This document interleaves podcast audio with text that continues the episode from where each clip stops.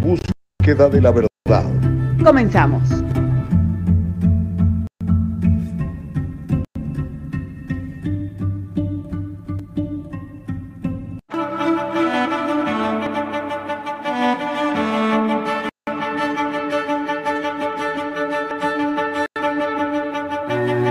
Ejercitando tu derecho natural de expresión. Aquí comienza el diálogo libre. Un ejercicio honesto en búsqueda de la verdad. Comenzamos.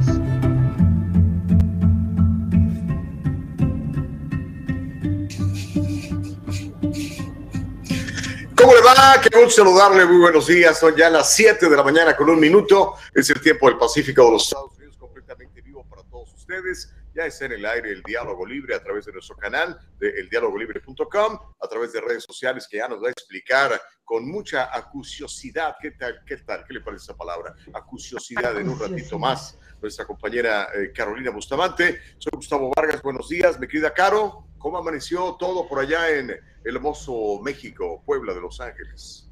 ¿Qué es acuciosidad? Exactamente lo que tú haces cuando nos explicas dónde encontrar el diálogo libre con todas las redes sociales, lo que tenemos que hacer, lo que tenemos que escribir, detalles al punto, así como deben ser. Pues comenzamos, muy buenos días, qué gusto saludarles. Me da muchísimo gusto que sigan acompañándonos el día de hoy. Ya se acaba el mes, Gustavo, jueves El 31 de marzo, el último día del mes. ¿No se te ha pasado muy rápido? Volando. Digo, yo sé que es un lugar común, ¿verdad? Pero es cierto. En realidad, se nos fue volando, mi querida Caro. Muchísimo y creo que han sido unos muy buenos meses, esperamos que sean así para todos los que nos están viendo y para los que no también y que pronto encuentren la luz y entren al diálogo libre. ¿Cómo pueden entrar? En nuestra página de internet www.eldialogolibre.com. También en Facebook y en YouTube estamos en vivo en estos momentos. Nos encuentran como, ahí está, mira desde el celular, ¿eh? Ah, compartido. Desde, desde cualquier lugar del mundo usted nos va a poder ver en nuestras eh, páginas oficiales, YouTube y Facebook. Recuerde, tiene que darle like, seguir, compartir y la campanita de notificaciones en YouTube para que les avise cuando ya estamos al aire. Y también estamos en Instagram y en TikTok. Los de Spotify, aguántenme tantito porque estamos actualizando los programas, vamos despacito. No queremos que este por ahí nos pongan el pie como a mi canal de YouTube que le pusieron el pie y pues ya, babalú. Entonces nos vamos despacito con Spotify, pero eh, ahí también nos pueden seguir, pueden ver, escuchar más bien nuestros primeros programas. Ya tenemos un mesecito, Gustavo, de programas, ya, ya es algo. Ahí vamos, y eso no se detiene, porque sabe, el diálogo libre es necesario, independientemente de cuál sea su punto de vista político, religioso, educativo, de lo que sea, es necesario establecer el diálogo libre para poder intercambiar ideas de manera civilizada. Digo, se calienta el chocolate, pero tampoco nos tiramos pedradas, no hacemos lo que, lo que, lo que Will Smith le hizo a Chris Rock, ¿verdad? Todo tranquilo, me queda acá, sí. todo tranquilo. Qué fuerte, que dice que fue actuado, no sé, la verdad. Yo sí creo, yo sí creo. Sí. Pero, pero igual el trancazo se lo dio, aunque sea suavecito. Hoy sí. De que sonó, sonó. Sonó bien, sonó bien. Porque él mismo Eso se estaba riendo, él mismo se estaba riendo del chiste. Después volteé a ver a la mujer y como que dice, ah, caray, aquí me debo de enojar. No se enojó cuando le estaba pintando el cuerno, pero bueno, es otro asunto y no somos un programa de chismes. Ay, Me acabo de enterar de Gustavo. No es que ya me puse al día, dije yo, ¿qué onda con la bronca con esta señora? Y ya me contaron toda la historia que tiene. ¿no? Sí. Está fuerte, está. Pero creo que es una pareja resiliente. Qué bueno, me da mucho gusto que han podido superar diferentes eh, acontecimientos en su relación y siguen juntos y al parecer hacen equipo, al parecer. Pero Sí, bueno. un equipazo, un equipazo. Oye, el que sí me tiene Ah. triste es... em, se me acaba de olvidar su nombre, perdónenme. No te apures, Ando, ahorita se te ando mal. Ahorita me acuerdo. Mientras, Pero no te Eh, acabas de vacunar o no te pusiste el cuarto booster. no, pero fíjate que he pasado varias cosas médicas que sí me he dado cuenta Mm. hacen que no me llegue el agua al tinaco, ¿eh? Ah. Bueno, Sí, entonces Que se corrija pronto. Sí, pero ahorita les digo, ahorita les digo. Mientras, vamos a saludar, ¿te parece? A los primeros que se conectaron el día de hoy, Gustavo. Cintia Cuevas, al minutito con 42 segundos se conectó y dice buenos días. Juliet Dalavi dice buenos días, chicos y chicas. Gaby Ramírez, buenos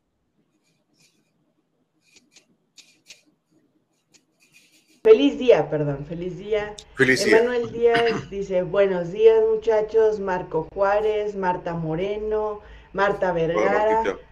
Buenos días a todas Eva. Castillo está rico. conectada también. Nuestra productora Eva se Castillo, muchísimas gracias. Pues bueno. Oye, también una, un agradecimiento y un Sí. muy buenos días a nuestra productora eh, Nicole Castillo, que Hola, Nicole. nos tiene el set, oye.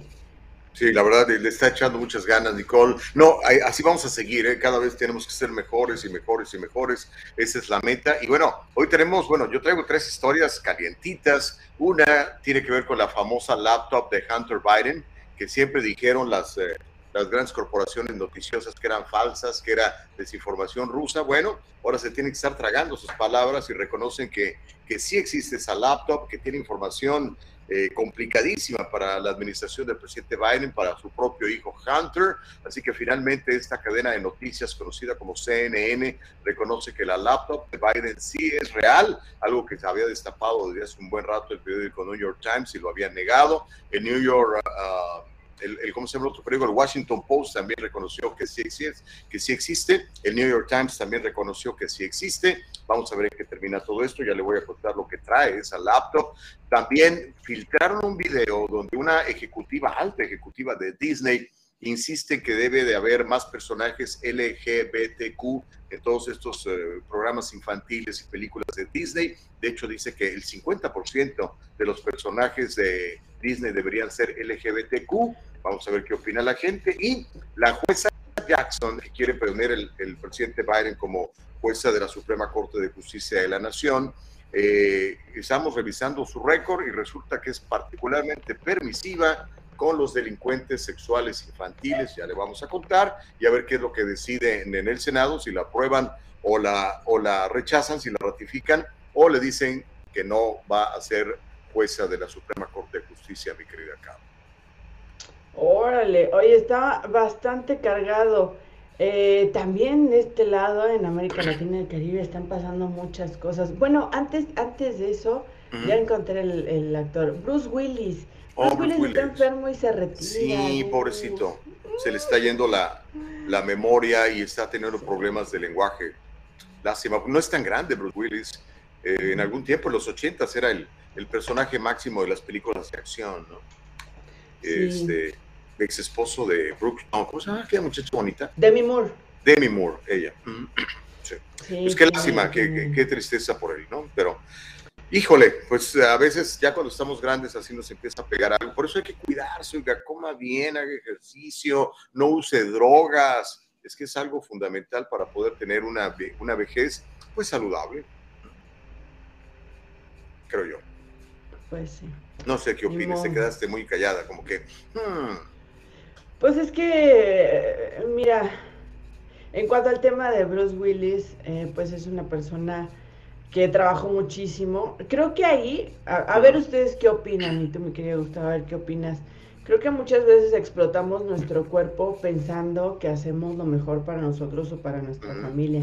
Y al final, eh, cuando ya nuestro cuerpo nos empieza a cobrar factura, híjole, ahí renegamos un poquito. Yo creo que por ahí pudiera ser. Si te has dado cuenta que en los últimos 7, 8 años, muchos actrices y actores están teniendo este tipo de enfermedades.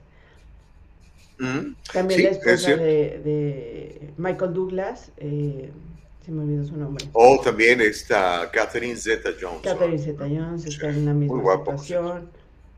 No, su, si, si, nos vamos un poquito más para, para habla hispana, eh, Christian Bach también tuvo una situación similar. Ella no, no podía moverse, tenía una cuestión en, en, en, el cuerpo que no la permitía moverse con facilidad. Eh, ahora vemos a Bruce Willis con esta cuestión de memoria y, y del habla, entonces si pudiera ser como un poquito la, el, el, cobro de factura, ¿no? Puede ser, puede ser. Hay que, hay que, quedar un tiempo al descanso y por supuesto todos los días agradecerle a Dios que estamos sanos, que tenemos la posibilidad de ser. Yo pienso que es una, es una, cuestión fundamental ser agradecido todos los días, me queda caro, pero es lo que yo aplico en mi vida, por eso se los paso yo. Lo que yo digo que, que, que, es bueno hacer, lo hago yo, ¿ok? Porque no me gusta dar el consejo y quedarme sin él, porque entonces sería uno un hipócrita.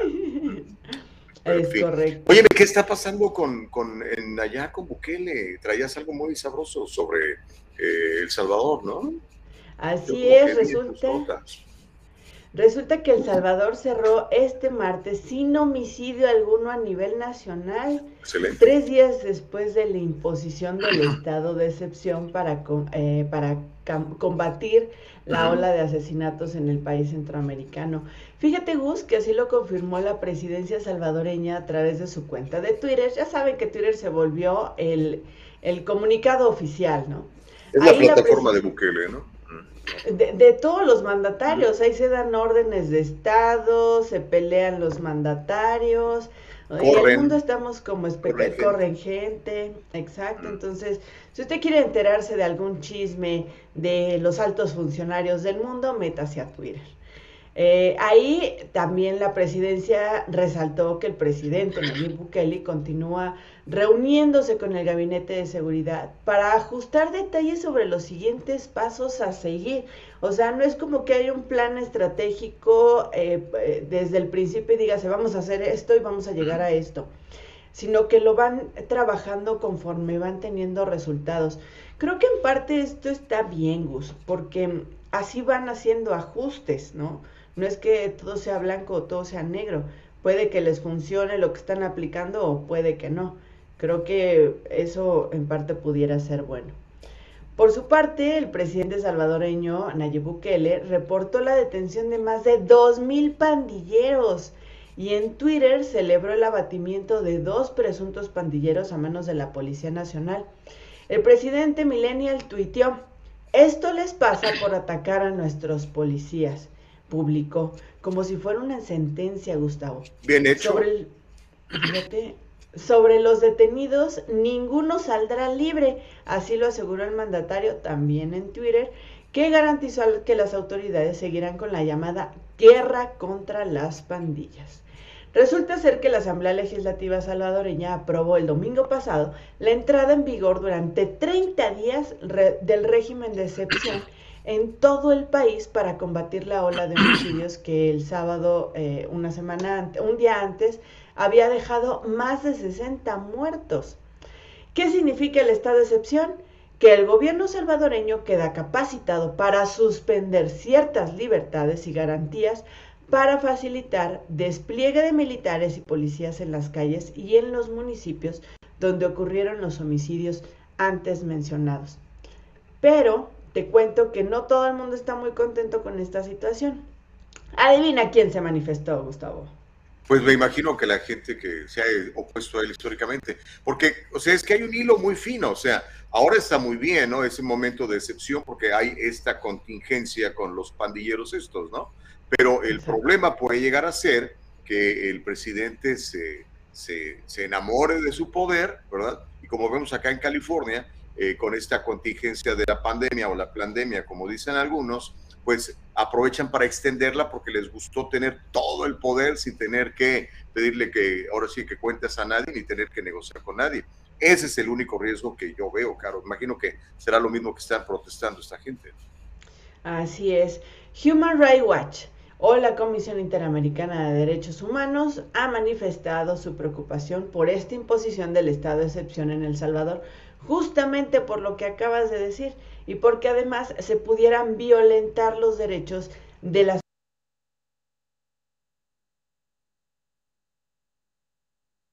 decepción en El Salvador. A lo que Bukele le respondió, les dijo a estas organizaciones que no les va a hacer caso porque ellos defienden a los pandilleros. Ahí está la cosa.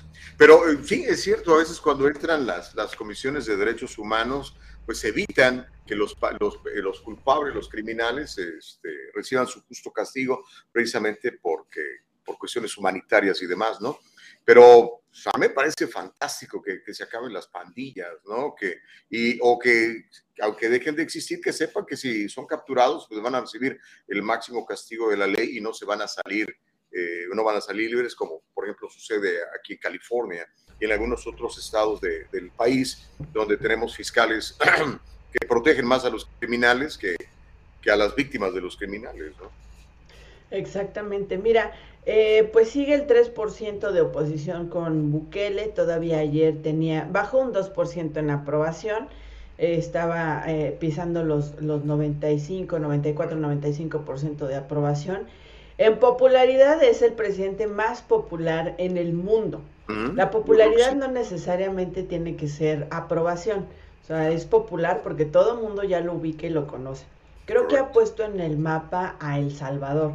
Eh, si está haciendo historia o no apropiadamente, eso yo creo que ya nos daremos cuenta en un par de añitos más, ya que haya salido de su gestión y que no se engolosine con el poder, ¿verdad?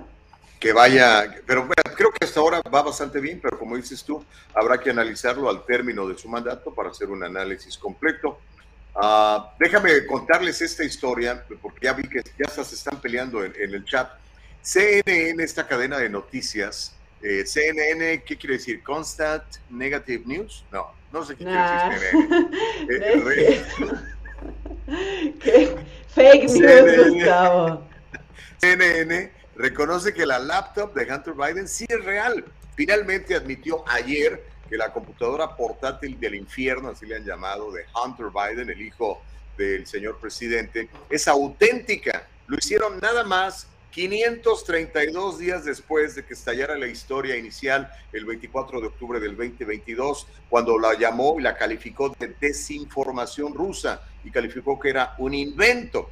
Hay muchos problemas, textualmente cito, hay muchos problemas que el Departamento de Justicia está investigando, incluida por supuesto esta computadora portátil eh, de derecha que ha presentado muchas historias sobre Hunter. Reconoció Iván Pérez, que es eh, de CNN Sabemos, insistió, que el FBI lo tiene en su poder y creen que su computadora, que es su computadora portátil. CNN solo admitió que la computadora de Hunter es auténtica después de que el New York Times reconociera hace dos semanas este hecho, pero el Times se tardó casi dos años en reconocer la, lo autenticado en el 2020 por el periódico New York Post es un periódico de Nueva York que tiene también muchísima circulación, probablemente más circulación que el Times, aunque no tiene todos los, los, eh, los blasones, ¿verdad? Y los Pulitzers y todas estas cosas. Pero ahí está, es real. Yo lo que quiero saber es qué hay en esa computadora, qué hay, qué correos electrónicos se han manejado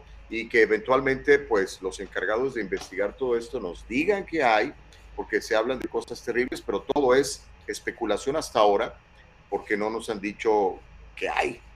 Esa foto que vimos de, a ver si nos la muestra la producción, esa foto de Hunter Biden encuerado, este, eh, estaba en su computadora, es parte de algunas fotos. Hay otras donde está con otras mujeres este, en, en, situaciones comprometedoras, digámoslo, pero es hasta ahorita lo único que nos han mostrado. No nos han dicho nada de Burisma, no nos han dicho nada de millones de dólares en corrupción con Ucrania.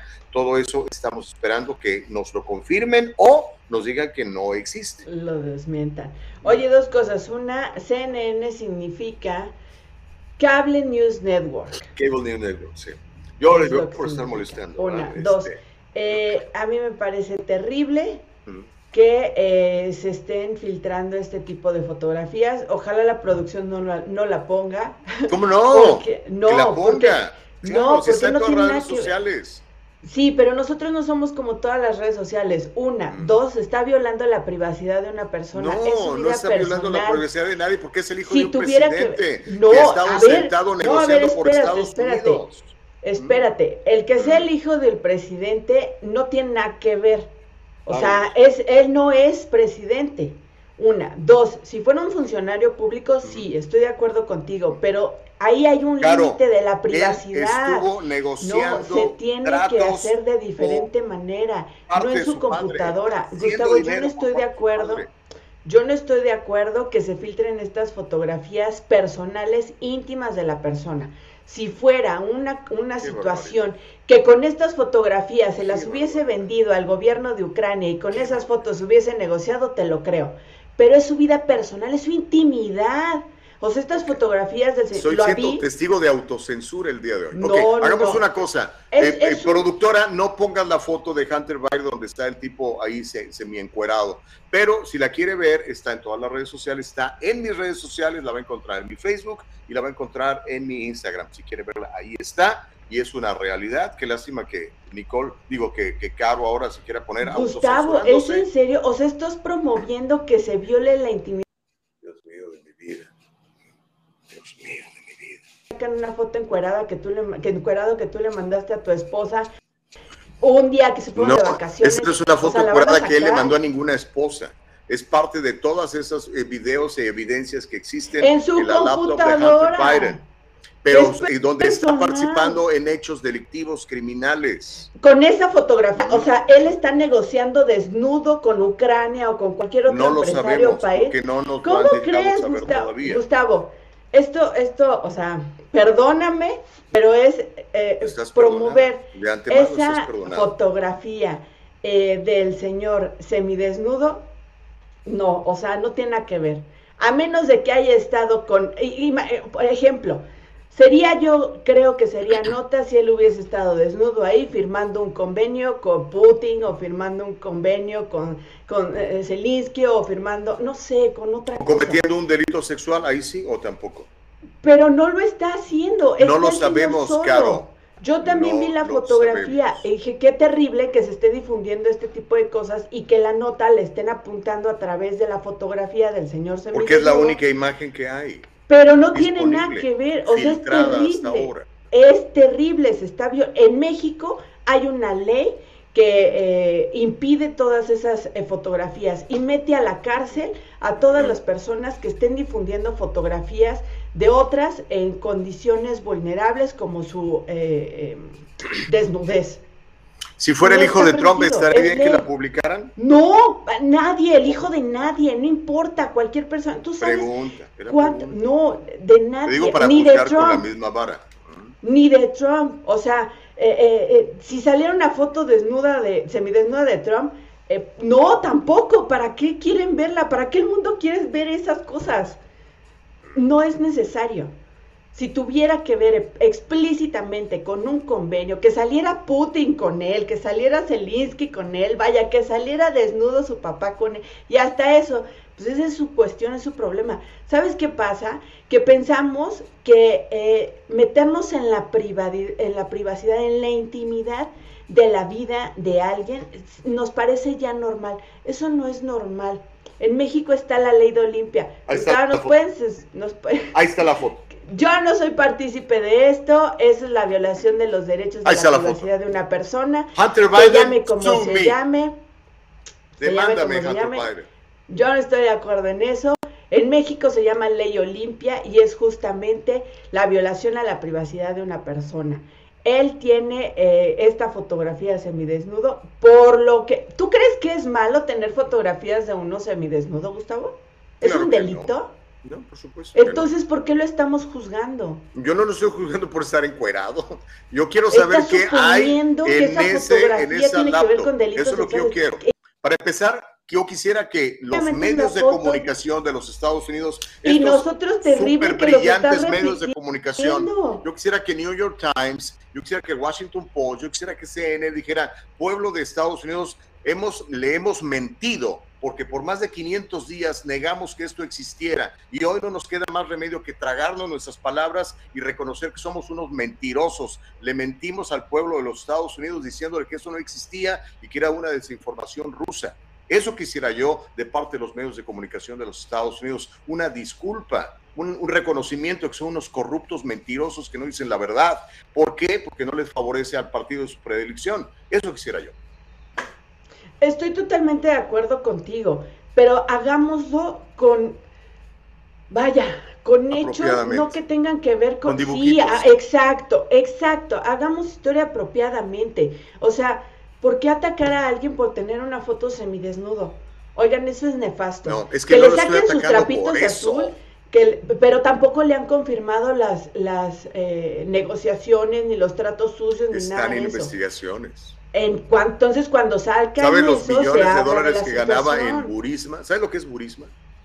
Sí, en cuanto se confirme esto, Gustavo, en cuanto se confirme esto, se saca la información. Ujú.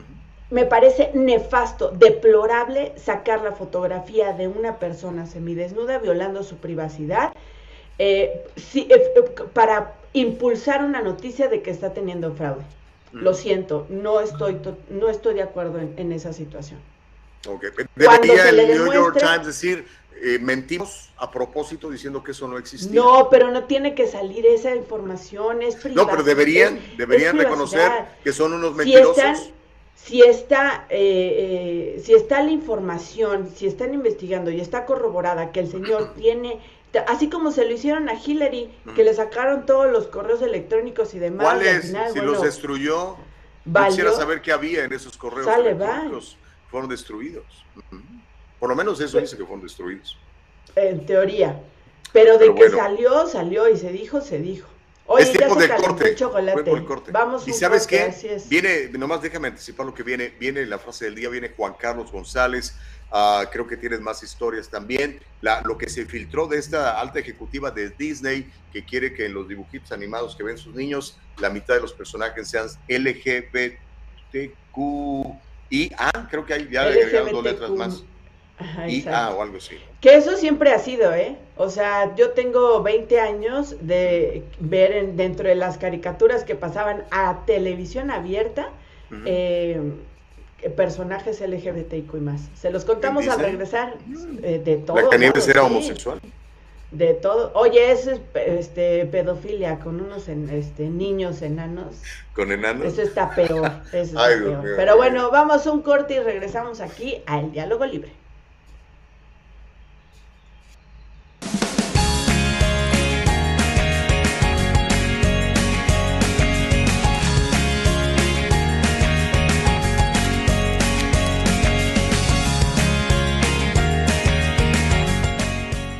Kanika shampoo and gels, made with natural products and paraben free. Leaves your hair silky smooth, and the gels keep it in place all day. Kanika, for today's generation. And most important, Kanika, made with love.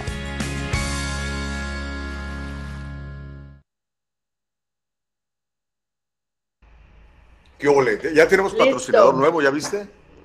Sí, estamos de regreso. Y para todos aquellos negocios, empresarios, organizaciones que quieran mandar su publicidad al diálogo libre, contáctenos en nuestras plataformas, en YouTube, en Facebook, en Instagram, mándenos un mensaje. Todos los días estamos viendo, contestando y recibiendo mensajes de todas y todos los que quieren participar aquí en el diálogo libre. Oye, eh, antes de que llegue Juan Carlos, o en lo que llega Juan Carlos más bien, te late si vemos unos comentarios. Quisiera empezar Híjole, es que alguien que dice, sí, alguien que dice por aquí, eh, Caro, aquí no es México. Osman eh, Valdés, no, pero te informo, querido, este programa se ve a nivel mundial. O sea, nos hemos visto eh, las gráficas y hemos visto las estadísticas que nos proporciona nuestra producción y estamos a nivel internacional. O sea, aquí ya no hay límites de geografía, no importa si es México, Estados Unidos, Tangamandapio o lo que quieras. Se ve. Y si alguien... eh, sí, Oye, ¿existe es- Tangamandapio? Sí existe, ¿verdad? Sí, sí existe. Michoacán, ¿no? Este, hay uno en Michoacán, de hecho hay tres, sé que hay uno en Mm. Michoacán, hay uno en África y hay otro, si no me recuerdo en España. ¿Tangamandapio en África? ¿En serio? Sí, Oh, Eh, wow. no estoy, no estoy muy segura del último, pero sé que hay tres, eso sí. Bueno, Este, Omar, no eh, te enojes, Omar. Digo, Osman.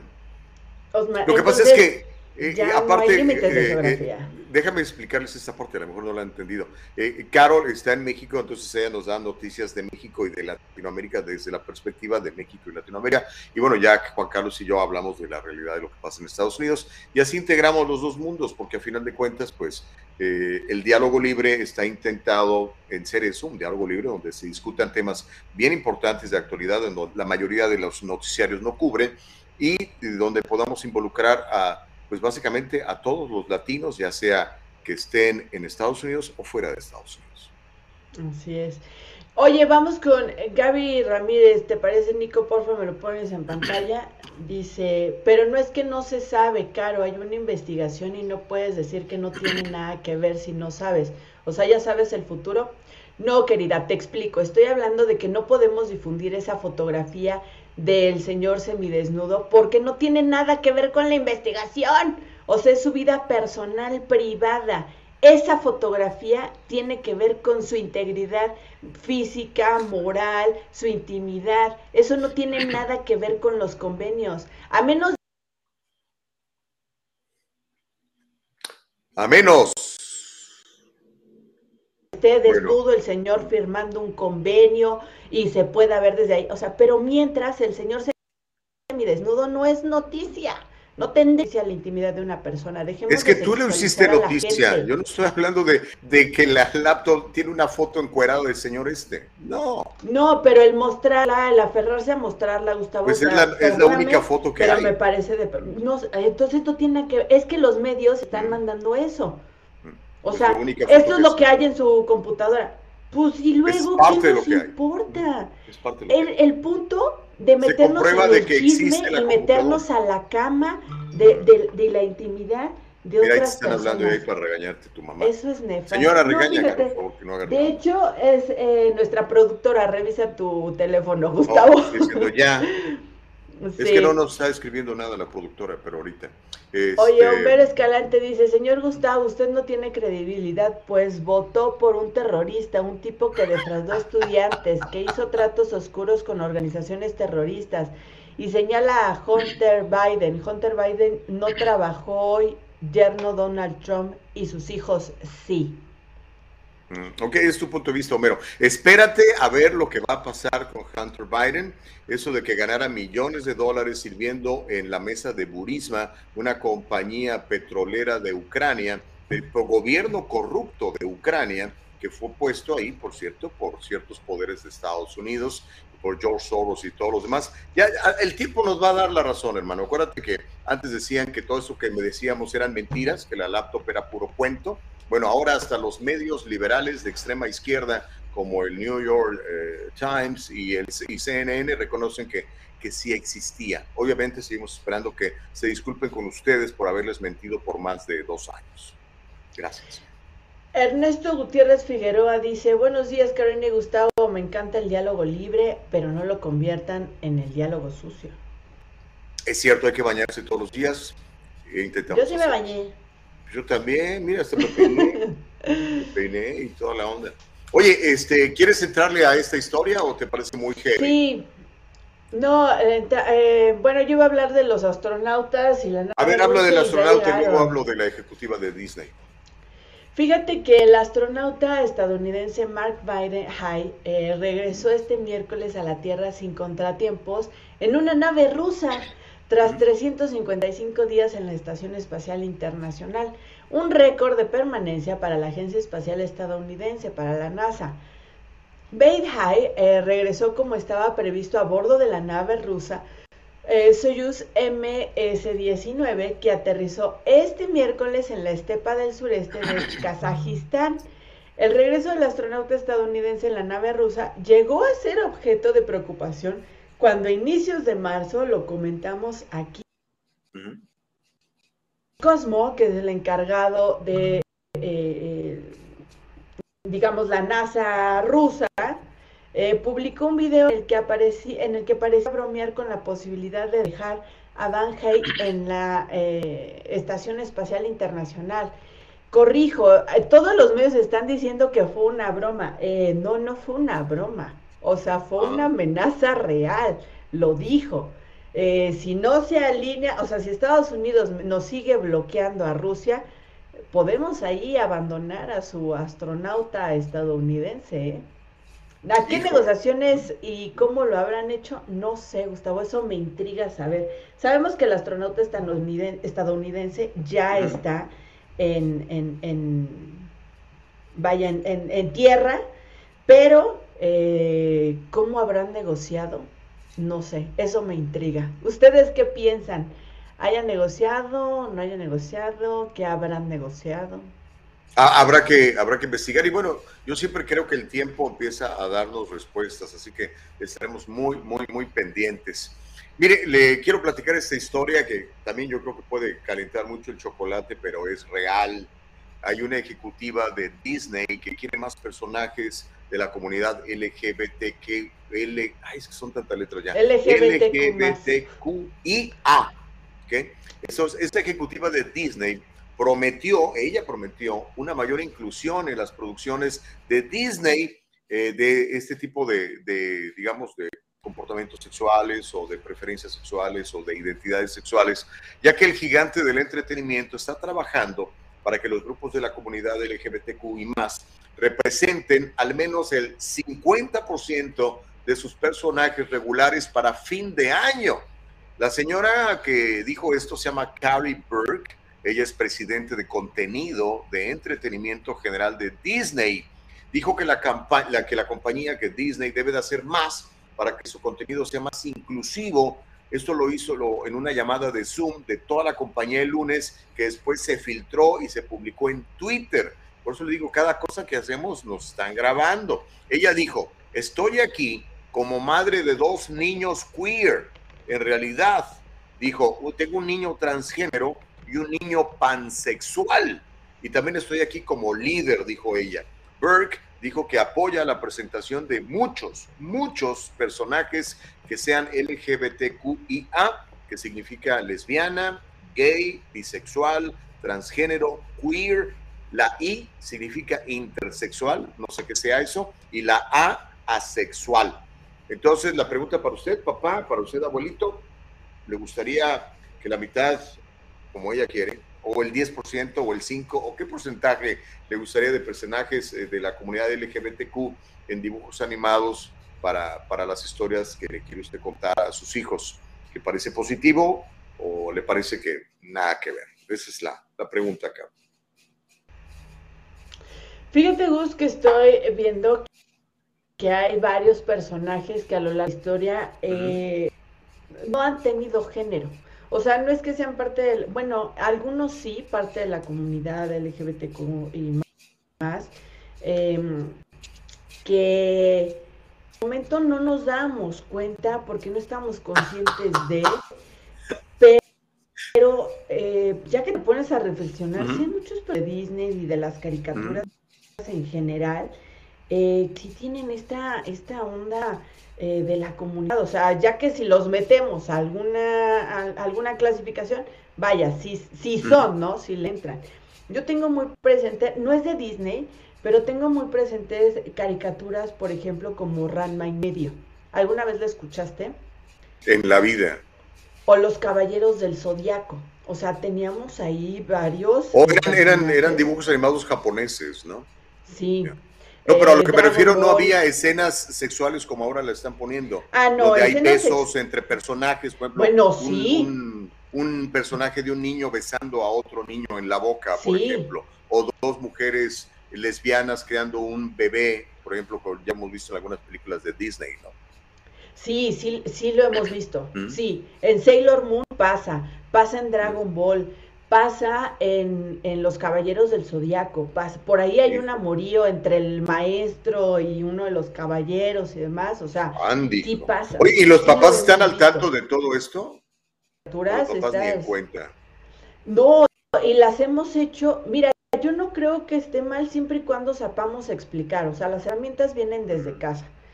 Eh, la verdad es que yo veía estas caricaturas el, no me causa ruido, o sea, no recuerdo que haya yo cuestionado como por qué se ve eso. Ni en cuenta. O sea, no, o sea, no, no, no lo tomabas en cuenta.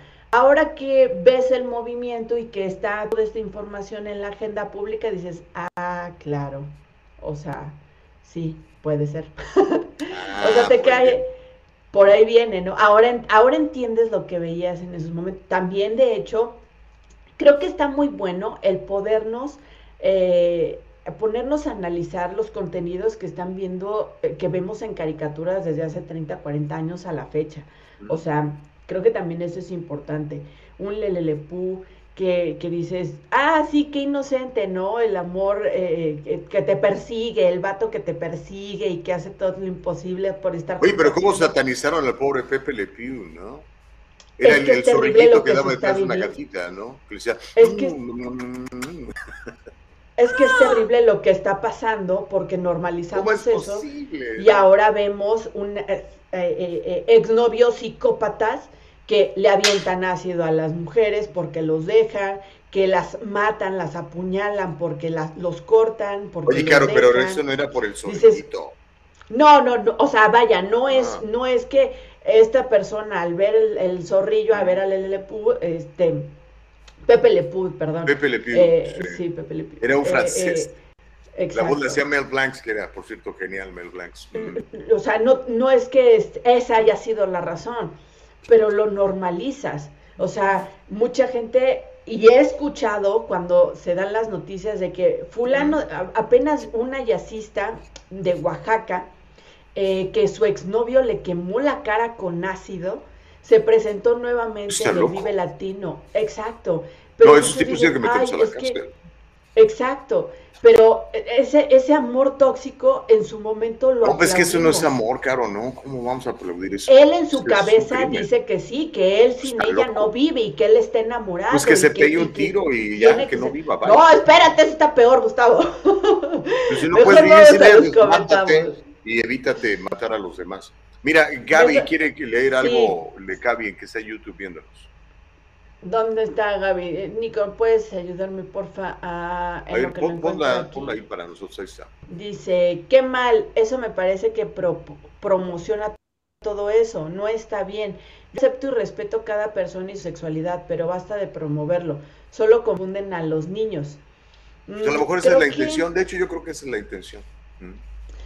Mm, no, mira, creo que estamos en una línea súper delgada y todo, repito, tiene que ver con la educación en casa y con cómo abordamos los temas en casa. La película Frozen, yo no la he visto. eh, tiene ya años que no veo películas de Disney, no me están gustando. La última película de Disney fue la última entrega de Toy Story. Eh, Oh, donde hay un beso homosexual, por cierto, me dijeron. Mm, no lo he visto. No sé si uno de los personajes, no sé. Yo vi la primera cuando llevé a mis hijos, estaban chiquitos. Ah, oh, creo que sí el, creo que sí el que, no, no recuerdo, ya tiene un par de años que vi, eh, fue la, la última entrega de Toy Story, van tres, cuatro entregas de Toy Story, este, mm, fue la última película que vi, no recuerdo algún beso homosexual, pero sí hay personajes que pudieran entrar en la, en la, en la comunidad LGBTQ+, sí, sí Me, contaron de, de una película, no sé qué película era, porque no la vi, pero donde la hada madrina ya no era hada madrina, era un homosexual eh, gordito, eh, pre- pretendidamente de raza negra, que concedía los deseos. No sé qué película era, la verdad, desconozco, no, no, Te la debo. pero ahí, ustedes que han llevado a sus hijos o a sus nietos a ver esas películas sabrán de la que les estoy hablando. Oye, tenemos otro comentario. eh, Luis Chávez en Facebook. También nos comenta, deje encuentro a Luis Chávez. Mira, aquí. ya te la, ya te la puso ahí en la pantalla. Gracias, Nico. Dice, la verdad yo no me considera, yo no me considero homofóbico, pero por favor, todo parece que estos movimientos LGBT, etcétera, parecen darles a más derechos que a los que somos convencionales. Mm, porque no puedo decir normales porque alguien se puede molestar. Vaya tiempos. ¿Sabes qué? Sí. Ahora lo que es bueno llaman malo. heteronormales, dicen algunos, ¿no? Oigan. Mm. de los demás. Sí. O sea, si desde un principio dijéramos, bueno, pues es tu problema, es tu vida, es tu intimidad, pues es tu problema, ¿no? Pero tenemos que castigarlo, tenemos que enfatizarlo. Detesto estas diferencias de que si la comunidad tiene más derechos que la otra, de que si son minorías necesitan alzar. No, a ver, espérense. Todos somos parte de la comunidad. ¿Por qué dividirnos? Eso, eso no, perdón, no termino de entender. Yo lo que yo no entiendo es por qué a los niños les tienes que meter esto, esta agenda. No, se llama, una se llama respeto y se llama normalizar. Si no les Exacto. gusta, ¿Por qué lo quieren bien. normalizar? Porque Ahora. está pasando. Mm. O sea, si no lo normalizas, entonces lo vas a seguir negando y lo vas a Es que seguir. no lo puedes normalizar porque no es normal, Caro. Para ti no es, No es normal, normal. Gustavo, pero hay gente que vive normal así y que es feliz así. O sea, tú eres el primero en hablar de libertades. detenga. Sí, Pues entonces- pero mira, mi libertad sexual está en mi habitación, Caro. Exacto, el problema es cuando en espacios exponiendo a los niños a eso. es que hay niños que viven esta sexualidad, Gustavo. Mm. O sea, entonces al niño le vas ¿Y- a decir, quién les, no eres quién les libre de mete esa experimentar. sexualidad a los niños? Tú puedes platicar con N personas de la, de la comunidad y te van a decir, no era necesario, o sea, incluso mis papás me seguían vistiendo de, y sabemos, se conocen historias, Gustavo, de gente que dice, yo no podía, es más, el mismo Ricky Martin decía, yo no podía decir que era gay, porque yo no entendía, porque estaba mal, porque porque mi trabajo no era bien visto que un cantante eh, eh, como yo fuera gay, porque entonces se nos iban las clientas mujeres. O sea, al final seguimos siendo parte, la sexualidad se sigue vendiendo como un producto, Gustavo. Entonces, sí, sí, por eso muchas personas no hablan de su sexualidad y no aceptan. Es que no, a mí no me interesa tu sexualidad, Caro. Emocionales. Yo creo que a ti tampoco te Pero interesa que yo te cuente mi sexualidad, ¿no? No, al final cuando Ricky Martin dice, eh, pues yo salgo, o sea, doy, doy a conocer esta información, como vulgarmente se dice, salgo del closet, pues me di cuenta que no pasó nada, ¿no? Pues ya todo el O sea, mundo ni dejé de vender discos, ni dejé de... Sí, pero el sentirse juzgado, ¿nunca te has sentido juzgado por algo, Gus? Todos los días aquí con mis amigos que nos ven. Ahorita eh, Homero decía, eh, ¿qué, qué hay en la laptop de Gustavo? que la revisen.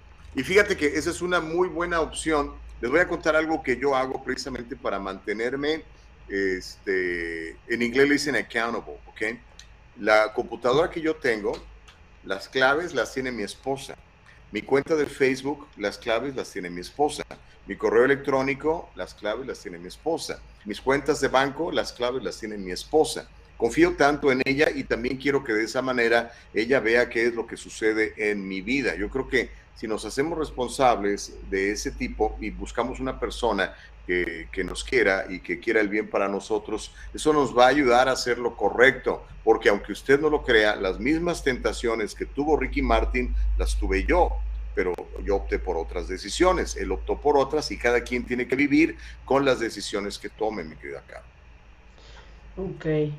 Oye, ¿te parece si seguimos con los comentarios? Está Denis Sí, hay un Torres, me comenta aquí en la producción. A ver, ¿qué dice Denis Torres? Dice, con esto de Disney serán las caricaturas favoritas de esta mujer. Qué pensamiento de satánicos. ¿Qué, qué- Cruz, cruz, cruz. no he visto Disney, no me ha gustado Disney. Supe que en Frozen, posiblemente por ahí vaya eh, lo que te han contado, Gus. Me, también me dijeron que en Frozen, esta película, había estado eh, la- una relación, de hecho, entre hermanas y la primera relación lésbica como tal en, en Frozen. No lo he visto, hace mucho que no veo Disney, repito, Ah, eh, no me ha gustado sus producciones, no me han gustado las historias que ha contado, no me ha convencido con una, con una producción buena, entonces, pues no, la verdad es que no, no los he visto. Lo que a mí me Ahora fíjate en esto. Sí. Sí. Y nada más comentar eso rápido. Eh, estamos en una sociedad de consumo y capitalista.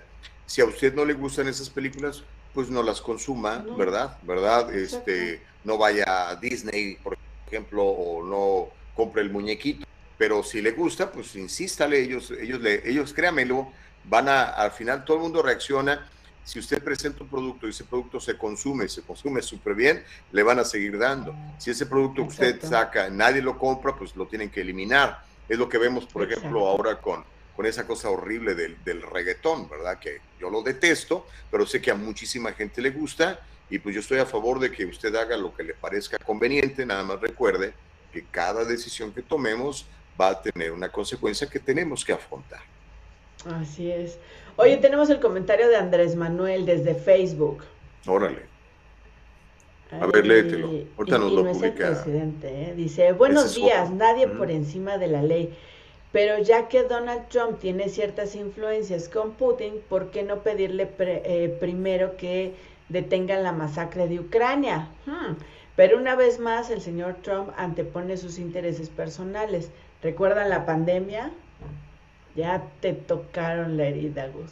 No, es, no, no sé exactamente a qué se refiere, pero yo entiendo que cuando Putin era presidente, digo, cuando Estados Unidos tenía de presidente a Donald Trump, Putin no hizo ninguna invasión. Hoy ya, ¿Tú entiendes no o tienes pruebas de que tenga que ver? No, ahí está. O sea, no, tú O sea, está claro que cuando Putin o sea, tú lo Eh, tenía a Trump ahí, no invadió. Ahora que ya no Pero está, hay invadió. alguna prueba, Gus, hay alguna prueba, hay algún convenio, hay algo, o sea, alguno de los dos ha dicho, yo no invadía eh, Ucrania porque estaba Trump y le tengo miedo o respeto o, o- no. vaya. Por No, lo menos que yo entonces, sepa, no. Pero la entonces realidad se está queda- allí. No, se queda en, es- en lo que queremos entender, Se queda en en que lo que invadió. queremos saber. ¿Invadió o el, no el que no invadió? invadió antes, invadió ahora. Que no Exacto. sabemos si tiene que ver con Trump. No hay pruebas mejor de no. que tenga que ver con Trump. A lo mejor, Entonces- tiene razón, a lo mejor Pruebas. ya lo tenía pruebas. preparado y dijo, pues yo, yo invado en cuanto entre el siguiente presidente, se llame Trump o se llame Biden. En cuanto se salga de la pandemia, Bien. en cuanto se. Vaya, pudieron pasar mucho. Pero i- interesante el punto porque este, Te- eh, sobre lo, lo de estas masacres de Ucrania, eh, híjole, voy a decir algo que a lo mejor molesta a muchos. Yo tengo mis dudas, ¿ok? Ah, yo he leído otras eh, versiones en otros lados que, no, no son ni el big media ni, ni, ni, este, ni las redes sociales que dicen que lo que está haciendo Putin es destruir laboratorios de armas químicas instalados en Ucrania. Eso es lo que yo he leído que está pasando, pero no lo sé.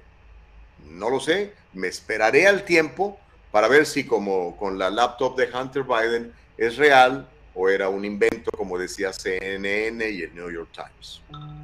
Que de hecho eso ha sido eh, la información que ha circulado por parte de los medios rusos oficialistas. O sea, hablan de que no se está destruyendo ni está atacando a la ciudadanía, sino que se están destruyendo bases eh, y laboratorios de armas químicas que con eh, dinero de Estados Unidos se estaban construyendo, en- se estaban desarrollando en Ucrania. Pero esa es la, la versión oficial que tiene el gobierno eh, ruso. Entonces, Ya. quién sabe, Mira lo cada de- quien tiene sus no versiones, no sabemos. ¿no? Oye, el tiempo, Miriam el Sam- tiempo. no. El tiempo nos los dirá. Mm. Miriam desde Facebook también nos escribe. ¿Te parece si vemos su mensaje? Eh, ahí está, dice, si la, eh, estas supuestas normalidades están, dici- están diciendo usa drogas, sexualidad, roba, sé proxeneta y hacerlo desde niñez, esto va a ser un desmonche. Eh, Estoy de acuerdo no contigo, Miriam. Cuida a tus hijos. ¿Usa drogas? Yo no he visto caricaturas en las que se usen drogas. Eh, No, me refiero, se refiere a las roba. nuevas normalidades, ¿no? El que, por ejemplo, California ya permita no, no Ah, nada más el consumo de marihuana, sino también de hondos alucinógenos, que ya Ah, el LSD va a ser legal, eh, que, por ejemplo, si una persona de 25 años tiene relaciones sexuales homosexuales con un niño de 15, no hay problema. A eso se refiere. Es lo que está pasando Exacto. en California. Cuide a Oye, sus eh, hijos, por favor. Cuídelos. yo sé que la, la producción aquí me puso unos, unos comentarios, pero ¿me, Mm. me das chance, Nico, de saltarme a uno que me, me pareció muy interesante? El de Muñoz Andrés Manuel dice, eh, si las caricaturas con personajes gay no caen en estereotipos y sirven para que los niños crezcan aceptando la diversidad sexual de otras personas, bienvenido. En casa se debe sí. guiar, educar y orientar a los niños para que sean mejores seres humanos. Eso me parece excelente. que nadie los detenga. Yo por mi parte, este, no tengo nietos todavía, pero cuando los tenga, pues voy a procurar ponerle mis valores para que ellos vivan con mis valores y no los valores ni de Disney, ni del estado, de California, ni, de la maestra Bueno, ahí sí, Ahí sí creo también, querido, que este, que pues ya tu tiempo con tus nietos pasó. O sea, serán los valores de su casa y de sus padres. Mm. No, pero fíjate que la gran influencia de los abuelos es fundamental. De hecho, si tú lees la Biblia, habla que nosotros cuando seamos abuelos tenemos esa responsabilidad. Y ya sabes que yo creo en la Biblia, perdónenme, perdónenme que no le crea a Aldous Huxley o, a Nietzsche, yo prefiero creerle a la Biblia. Este, sí, pero la educación de los hijos tiene que venir de los padres, no les quitemos esa responsabilidad. Yo detesto, aborrezco que aborrezco que los padres agarren y le avienten los hijos a los a, los eh, eh, abuelos y les digan, ay, ahí te los encargo, ahí edúcamelos, ahí, ahí luego regreso. Cuando son personas que tienen que trabajar y que se apoyan de los abuelos para el cuidado de los niños, excelente, qué excelente trabajo en equipo. Pero, Ese es otro tema, ¿eh? Acabas de pisar un callo. Yo sé, pero cuando, cuando la madre o el padre agarran y se van y le avientan ahí a, a las criaturas, a las bendiciones y dicen, ay, nos vemos, ahí lo de criar, híjole, qué terrible. Eso sí, no me parece para nada. Si trabajan en equipo, estupendo, lo aplaudo, felicidades, qué hermosa familia están creando. Chécate esta historia, me acabo de llegar y se las comparto así de, directamente de mi teléfono celular. Dice básicamente que ah, se admite que Hunter Biden ganó dinero, 4.8 millones de una compañía china en un deal, en un contrato que firmó con, con el Partido Comunista Chino. Ahí está. Eh, se viene esto grande, mi querida Caro este, ni el mismo presidente Biden va a poder evitarlo y ojalá no esté embarrado Biden en esto también. Lo deseo de todo corazón. hay, que, hay que esperar a las pruebas. Es noticia de último minuto, se confirma. ¿De qué medio lo sacaste, Gus? ¿Qué medio lo está reportando? Se llama Breitbart News y lo vas a encontrar también en el New York Post. No lo vas a encontrar en el New York Times, ni en el LA Times, ni en CNN. Ellos están para negar. Vaya, si esto está hasta confirmado. que ya no pueden hacerlo. ¿no? No, no, no te lo ponen. Claro, no te lo ponen. O sea, pero está siendo investigado por las autoridades, tiene que salir, tiene que haber un comunicado. Eventualmente no van a poder detenerlo, ¿no? Exacto, tiene por ahora que venirse, o sea, si se viene, se viene con todo y que pase y que caiga quien tiene que caer, Gustavo. Así como en este momento que tenemos que irnos. Todos, el que sea, se llame Obama, Clinton, todos. Yo estoy esperando también todas esas noticias. Lo dije muchas veces, los Obama, los Clinton estaban en, contubernio, según la ex, eh, eh, embajadora de Estados Unidos en México, decía, la señora Jacobson dijo que ellos tenían tratos con el crimen organizado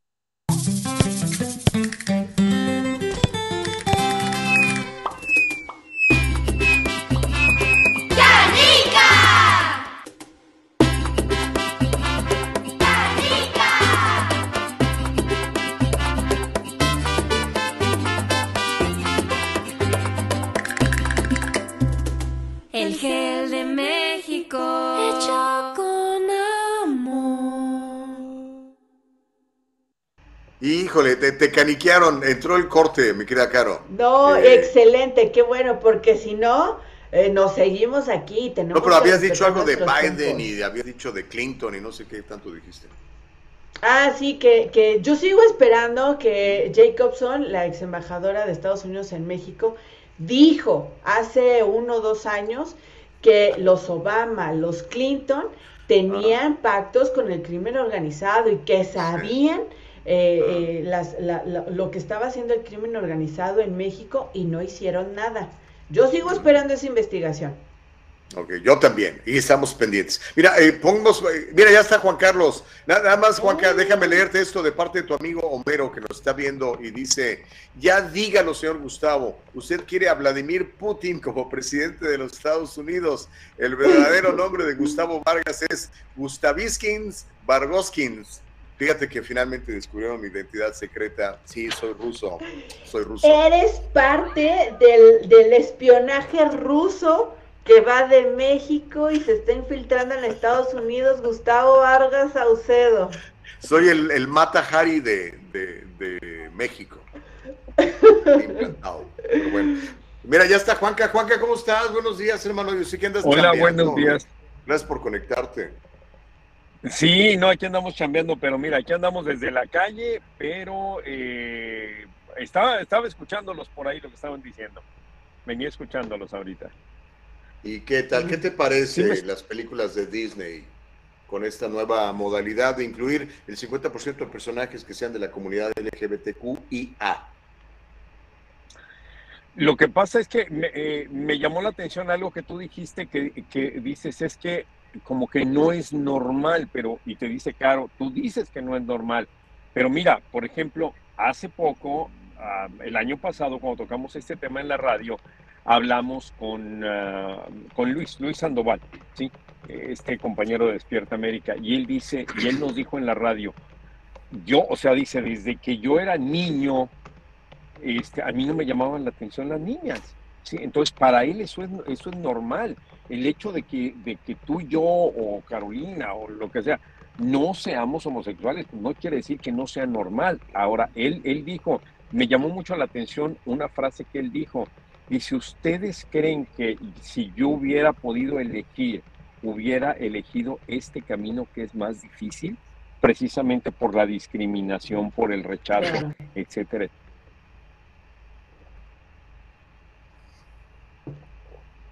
Por supuesto que no.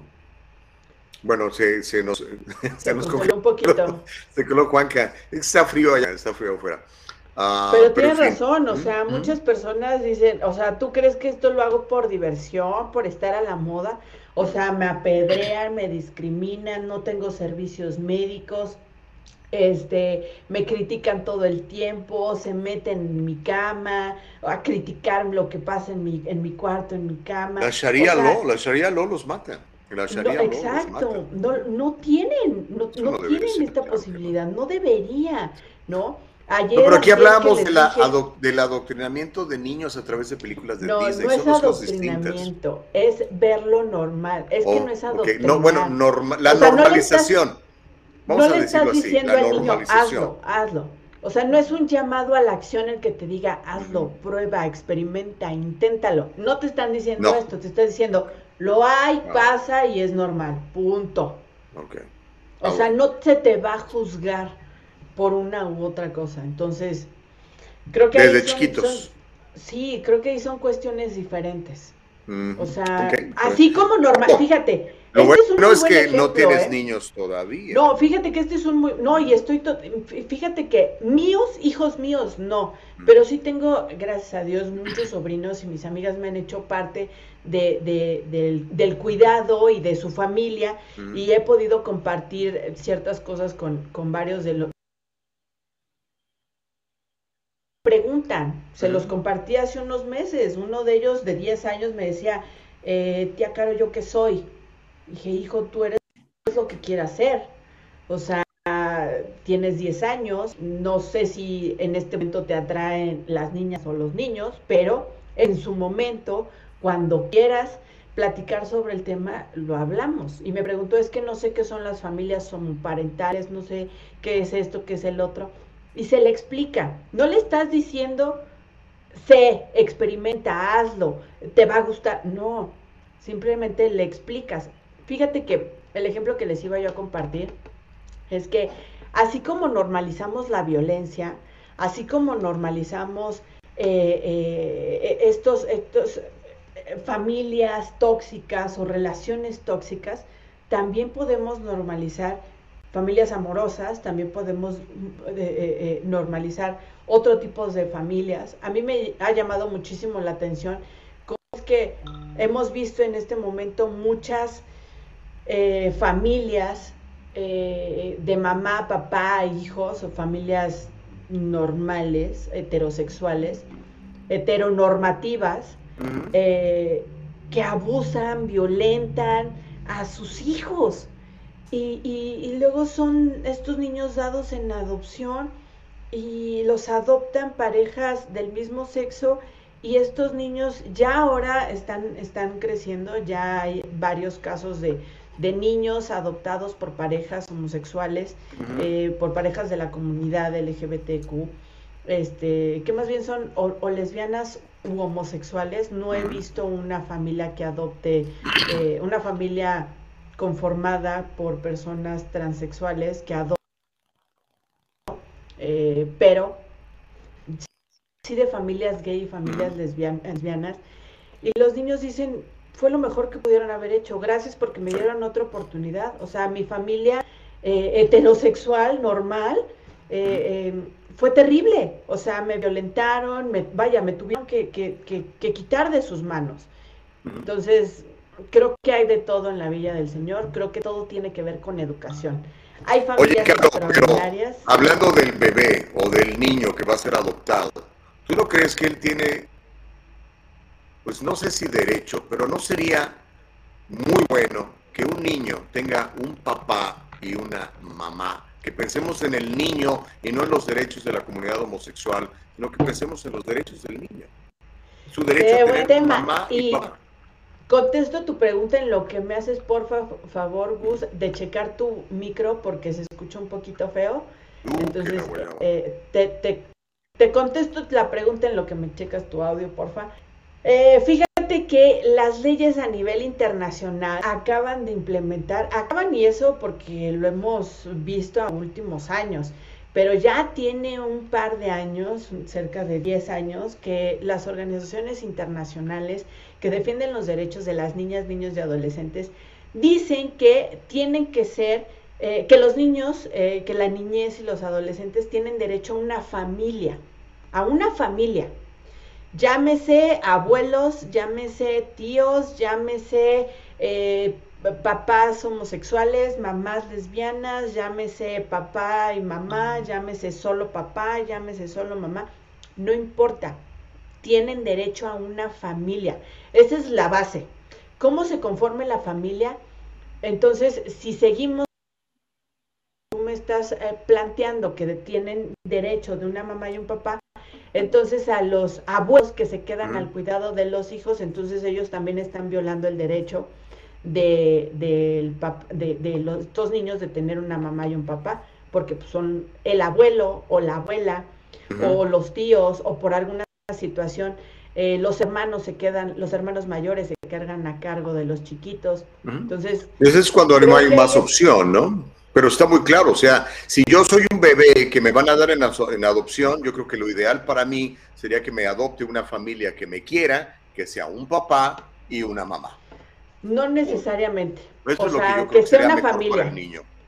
Que sea una familia que te quiera. Fíjate que, por ejemplo, está el caso de, la, de Mauricio Ockman, eh, actor que eh, nos, nos cuenta, y muy rápido en lo que es la invitada, Mauricio Ockman cuenta su vida, es un actor eh, estadounidense, mexicano, bueno, tiene la doble nacionalidad, y habla que a él lo dan en adopción él nace en Estados Unidos, madre lo da en adopción, lo adopta una familia mexicana.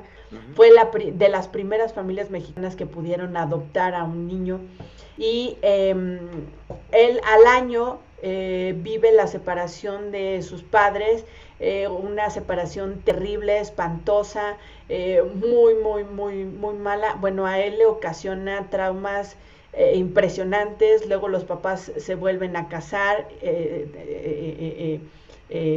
Tienen otras parejas, tienen otras familias y este niño adoptado queda totalmente a la deriva, rechazado por la familia actual de la mamá adoptiva, rechazado por la familia del papá. O sea, esto se vuelve un caos y no tiene que ver con que si son heterosexuales o bisexuales. Caro. Creo que se le congeló. Bueno, se congeló, claro. estábamos hablando de el derecho que, debe de tener para mí, bueno, ese es mi punto de vista en el diálogo libre, el derecho que tiene un bebé de que si va a ser dado una adopción, tenga el derecho a tener un papá y una, una familia bien constituida de acuerdo a los propósitos de Dios. Pero usted sabe, bueno, con estas nuevas tendencias modernas y progresistas, pues ahora ya existen familias diferentes, ¿no? Familias de donde hay matrimonios homosexuales, o bisexuales o trisexuales o yo no sé, eh, donde dicen que pues lo importante es que haya quien cuide al niño y, lo ame, ¿verdad? Pero yo sí, yo sí creo, y es mi punto de vista nada más, y, lo sostengo en el diálogo libre, que lo mejor para un bebé es que tenga los, o sea, yo no me preocupo del, derecho del, de la comunidad LGBT, me preocupo del derecho del bebé a tener un papá y una mamá que los amen y que les ayuden a ser buenos ciudadanos, buenas personas. Eh, yo le quitaría el mamá y papá y me quedaría con el que fueran buenas personas. Mm. A mí no me interesa que Ok, sean mamá y ahí papá. Pero Bueno, lo que pasa, Está bien, a ti en una familia homosexual no podemos hablar de eso. Yo sí puedo decir lo que la ventaja que es tener un papá y una mamá. Fantástico, para mí fue maravilloso. eh, yo te puedo decir que para mí no, porque fuimos una familia disfuncional. Entonces no sé qué tan bueno haya sido tener una mamá y un papá. Mírame, Los amo, los amo, los amo profundamente, pero eres un muy buen ejemplo, Gustavo, pero la gente no tiene la virtud de tener la bendición que tú tuviste. fui bendecido, Entonces, exactamente. Exacto. Y, no Y por eso quisiera que más familias entonces, fueran bendecidas como yo. Ahí está cañón. Atínale al precio. no sé si me escuchen. Te escuchamos perfectamente bien, mi querido Juan. Estamos esperando a, a esta invitada a ver si, si la podemos contar a Emma Jiménez, ojalá, que sería muy bueno platicar con ella, pero bueno, no sé si estamos teniendo problemas para acceder a ella. Pero Juanca, no has, pla- no has platicado hoy casi nada, Juanca, y tan Los- elegante los que andas hoy con tu corbata los- morada. Me ¡Qué encanta tu corbata. guapo! Ay, gracias por la flor. Mañana vengo por la maceta. No, lo que pasa es que andábamos trabajando, entonces acabo, acabo de llegar aquí a la oficina, pero este, estaba oyendo lo que están diciendo, muy interesante, muy interesante y muy buenos los comentarios. Mira, yo eh, con este último punto, eh, yo también me quedo un poquito con lo que dice Carolina y te voy a poner un ejemplo, Gustavo. ¿Qué prefieres? ¿Una mamá y un papá, como mamá y como papá, que abusen de los niños, que los golpeen, como se ve en tantos casos y en tantas familias disfuncionales? ¿sí? O tener unos papás, aunque sean homosexuales, pero que les den ese amor y ese cariño que necesitan tanta gente. Yo también soy otro ejemplo, yo no conocía a mi papá, mi papá muy macho, no sé qué sería mi papá, pero a lo mejor era muy hombre, entre comillas, pero creo que no fue tanto porque No, claro que hombre, de su hijo. Sí, Se perdió de un hijo ¿qué maravilloso como tú. Mm. gracias. Entonces, ¿qué preferimos? ¿Tener amor en la familia con lo que sea? ¿sí? O que haya una mamá y un papá que, que, repito, o sea, lo vemos, lo vemos con el caso aquí en, en Los Ángeles de Gabrielito, este, que lo vimos muy de cerca y que nos tocó a, a todos mucho, que nos dolió mucho ver cómo, cómo maltrataban a este niño, hasta le quitaron la vida y luego eh, eh, ah, hubo Lo otro mató a golpes la- el amante de su mamá. Mm, sí. Exacto, y eran hombre y mujer. No, es terrible. Sí, entonces. No, o ¿qué sea, si va a comparar Que es mejor un, un matrimonio, digamos, un, un- un hombre y una mujer desgraciados o con unos homosexuales buena onda, pues obviamente no. No, yo estoy hablando de lo ideal para el bebé, del derecho al bebé de tener un papá amoroso y una mamá amorosa. A eso me refiero, a lo ideal. Que Lo que creo, que no que es lo que que- debemos de buscar, ¿no? Yo creo que Porque que además hay un montón de, de familias buscando adoptar bebés así y que no se los dan o se las hacen mucho de jamón. Mm, Bueno, pero también, o sea, no creo que tengan una preferencia, ah, ahora porque son homosexuales este, se los vamos a dar, o ahora porque son heterosexuales no se los vamos a dar. No creo que haya eso, digo, influyen muchísimas cosas, influye la cuestión, el Mm, carácter, no sé. lo económico. No, no, no digo, hasta el momento no, no creo No. que sea como que hay ahora por eso, No nada sé. más se los vamos a dar. Pero digamos, en serio, ya, ya sea, en, en buena onda, en el diálogo libre, ¿no sería ideal, o sea, lo ideal, estoy hablando de lo ideal, un buen matrimonio constituido entre una mujer y un hombre que tengan valores, que crean, bueno, en el caso mío para mí es fundamental que crean Dios, que vengan a adoptar un bebé, ¿no sería mejor, no sería ese el escenario ideal? Esa es mi pregunta. Mm, No, yo el- creo que... Adelante, Juanca. No, no, dale, dale, Caro, dale, dale. El panorama ideal para mí es que sea una familia, se conforme de cómo se conforme, eh, no importa, pero que tenga amor y que tenga el gusto y el placer de poder eh, darle un hogar, darle eh, amor, eh, darle, em, apoyar el desarrollo de esta niña, niña o adolescente.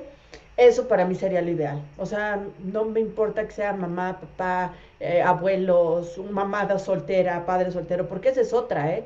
O sea, ya ni siquiera toquemos el tema de que si son heterosexuales, eso es una familia de mamá, papá. sino que son madres solteras o padres solteros. ¡Qué terrible! Ahora se está crucificando a las mujeres por querer tener hijos sin una pareja. Eso está mal. Creo. Eso otra vez insisto, es el derecho al bebé de tener un papá y una mamá. Si no, están de acuerdo, pues entiendo que no estén de acuerdo. Está bien. Mira, yo, yo ahí, por ejemplo. No pueden pensar como yo. Yo ahí, por ejemplo, estoy un poquito más del lado de, de, Gustavo. O sea, no que nada más. Yo crecí en un, en un, lugar así, con una mamá soltera, y es muy difícil para, para la mamá y es muy difícil también para el niño. Mi mamá dio, dio su vida por mí, o sea, todo, y tenía que trabajar y tenía que cuidarme y tenía todo, todo, sí, absolutamente. Entonces, yo sí creo que, que, que haya una pareja, no me importa si es una pareja cómo sea la pareja, nada más que haya amor en un hogar. Sí, yo, yo gracias a Dios tuve mucho amor, este, mi mamá, mis, eh, mis tías, mis primas, en fin, tuve mucho amor, pero yo sí creo que hace falta las dos figuras, aunque no importa si es eh, eh, heterosexual, homosexual, lo que importa es que haya amor y que entre los dos cuiden a esa persona para que crezca bien, sobre todo que se les dé mucho amor, eso es lo importante. O sea, ¿de dónde viene el amor? No sé, no me importa, simplemente que haya amor. Y a lo mejor... Pero que llegue, ¿no? Sí, alguien, como alguien me dijo ayer en las redes sociales, que yo vivo en, un mundo de fantasía por la cuestión de lo de las armas. A lo mejor sí, es, para mí eso sería lo ideal, o sea, qué bonito tener a, tus dos personas, a tus hermanos, eh, todo, una familia, qué bonito es eso de sentarse a la mesa, o sea, eh, eh, yo por ejemplo recuerdo este tema a mí me toca mucho porque eh, yo recuerdo cuando mi tía, una tía, ¿no? Este, y su esposo cumplieron 25 años de casados y yo tendría algunos 12 años y yo me acuerdo que yo me la pasé en la misa eh, eh, llorando. Y yo decía, pues yo nunca voy a tener una, o sea, yo, no, yo nunca voy a tener eso porque mis primos, que eran cuatro primos, tenían a su mamá y a su papá y estaban celebrando los 25 años de matrimonio. Y yo dije, pues yo nunca voy a tener eso, ¿sí? Entonces, no me hubiera importado dónde vendría. Yo quería tener una mamá y un papá y, pues, no los tuve. Y, yo, y ese es el caso de muchos. Y ese, yo sé que ese es otro tema, es muy profundo, es muy controversial, de tantas personas, tantos hombres que abandonan a sus... Ah, eh, a sus hijos. O sea, y sobre todo hombres. También hay mujeres, sí, también hay mujeres, pero... Pero, es más común en los hombres, sí, eso es cierto. Paternidad absolutamente Pero no lo entiendo, pero no, lo entiendo. Ah, que me digan que es que no pude, que es que estaba muy joven y yo no sabía nada, nada, nada. ¿Cómo no estabas tan joven para meterse con la muchacha, no? Ese es el asunto. Pero bueno, creo que ahora sí ya tenemos a nuestra invitada, se llama Emma Jiménez, no sé si la podemos poner en, en la cámara.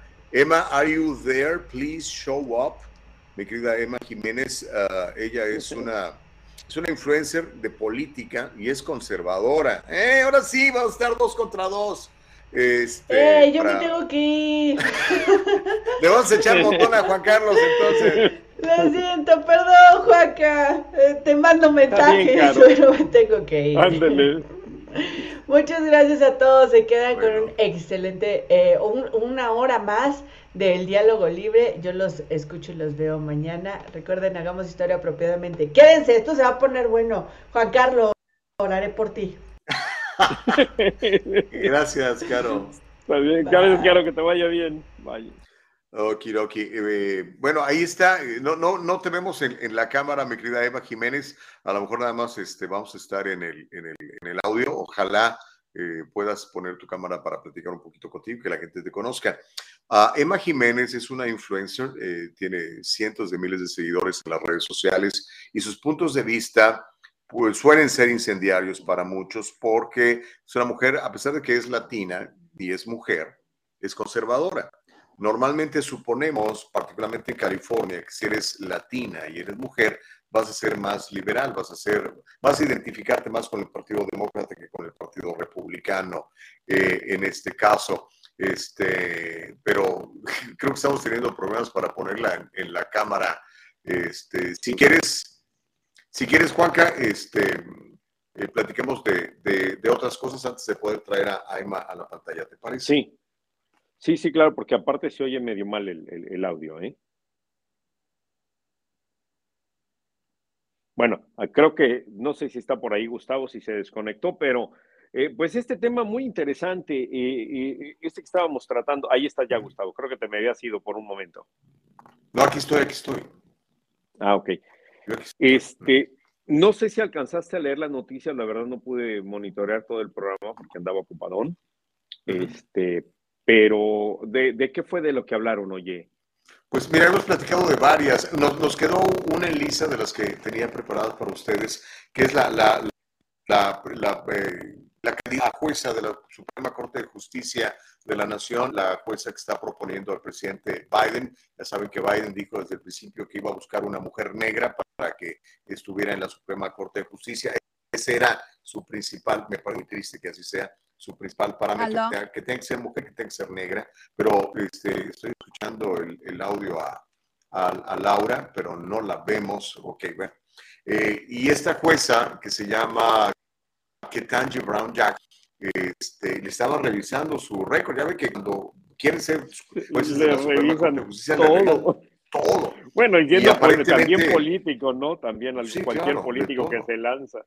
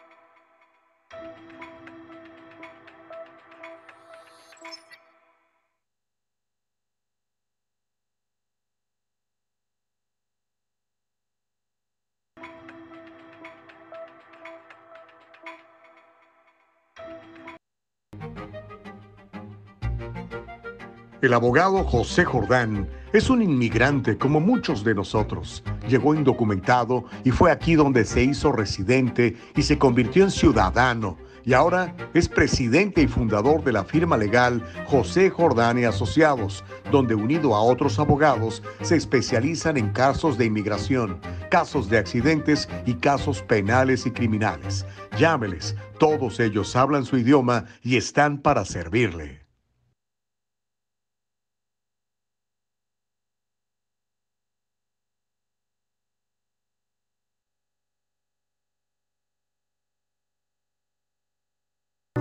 En el Triunfo Corporation proveemos servicios de contabilidad profesional con nuestro servicio tú manejas tu negocio, nosotros corremos los números. Tienes bastante que hacer con la gestión de tu negocio. Deja que nuestro experimentado equipo se encargue de todo el complejo trabajo de contabilidad, incluida la clasificación de transacciones diarias y el seguimiento de gastos, nómina, pago y facturación. En el Triunfo Corporation nos aseguraremos de que siempre tenga una idea clara de su situación financiera. Confíe en que su trabajo de contabilidad administrativa se procesa de manera precisa precisa y oportuna. Ahorre tiempo valioso, recupere todas esas horas dedicadas a la contabilidad y utilícelas para hacer avanzar su negocio. El Triunfo Corporation, localizado en el 1415 al este de la 17 Street en Santa Ana, California. Llámenos al 714-953-2707. 714-953-2707. Encuéntrenos en todas las redes sociales y cada semana en El Triunfo Financiero.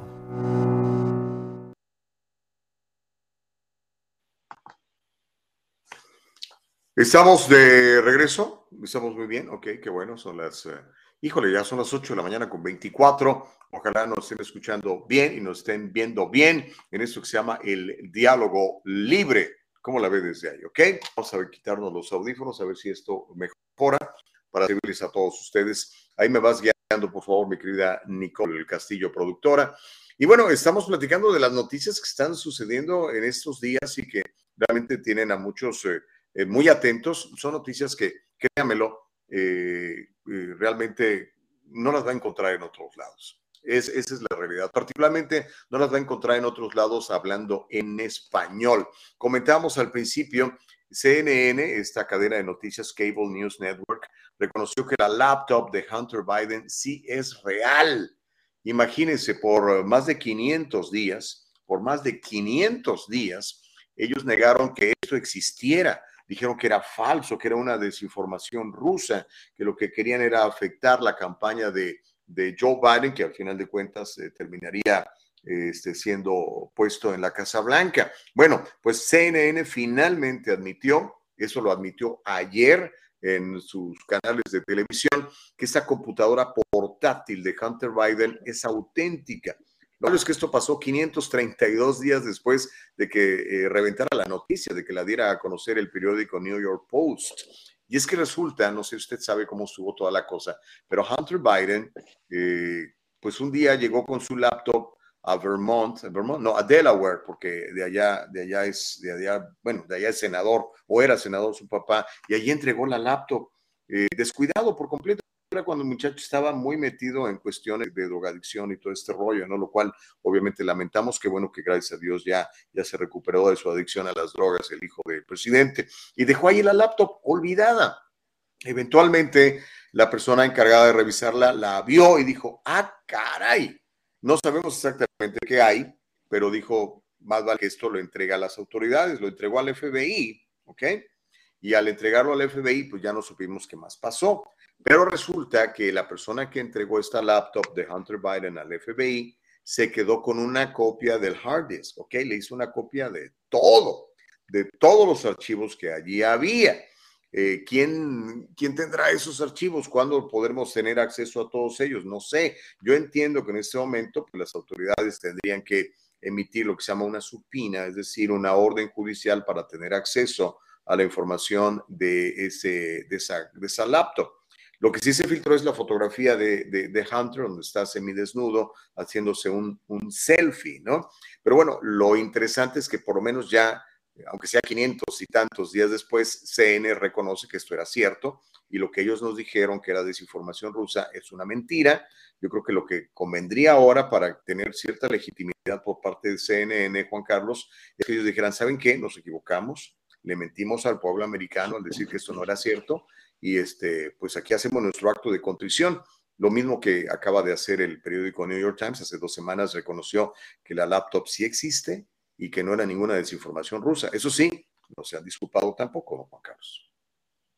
Sí, no, definitivamente, ahí estamos totalmente eh, de acuerdo, Gustavo. Eh, eh, en, en, ocasiones, y de hecho el lunes creo que lo comentábamos de que cómo la gente se pelea incluso defendiendo a un candidato o a un político o a cierta persona y pues no, no tiene que ser así. O sea, aquí independientemente de si es el hijo del presidente o no es el hijo del presidente, si hay algo en esa computadora que dice que él es un criminal, pues adelante, ¿sí? O sea, yo creo que eh, eh, hay que eh, ver no hay que desviar la atención, hay que, hay que hablar de esto también de los medios de comunicación que dijeron que no eran, ahora que lo están reconociendo, ok, pero aquí el centro yo creo que es, es él, o sea, ¿qué hay en esta computadora que lo incrimina? Y si hay algún acto eh, criminal, pues bueno, pues que se le castigue de acuerdo a, la ley. Tú, tú decías, tú decías hace rato, y si estuviera, si llegara a estar involucrado también el propio presidente, o sea, el papá de Hunter eh, Biden, pues también, o sea, independientemente de quién sea, yo creo que la ley debe ser pareja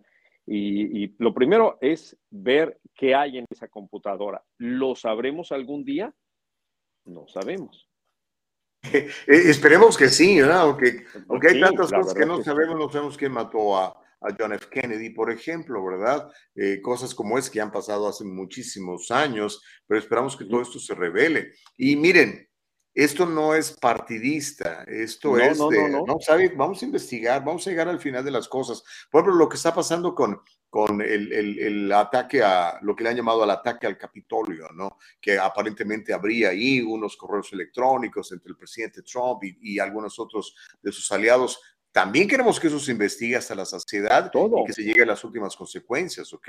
Aquí, a pesar de que yo voté por Donald Trump, ¿ok? Yo voté por Donald Trump lo reconozco, este, y me siento orgulloso de haber votado por él.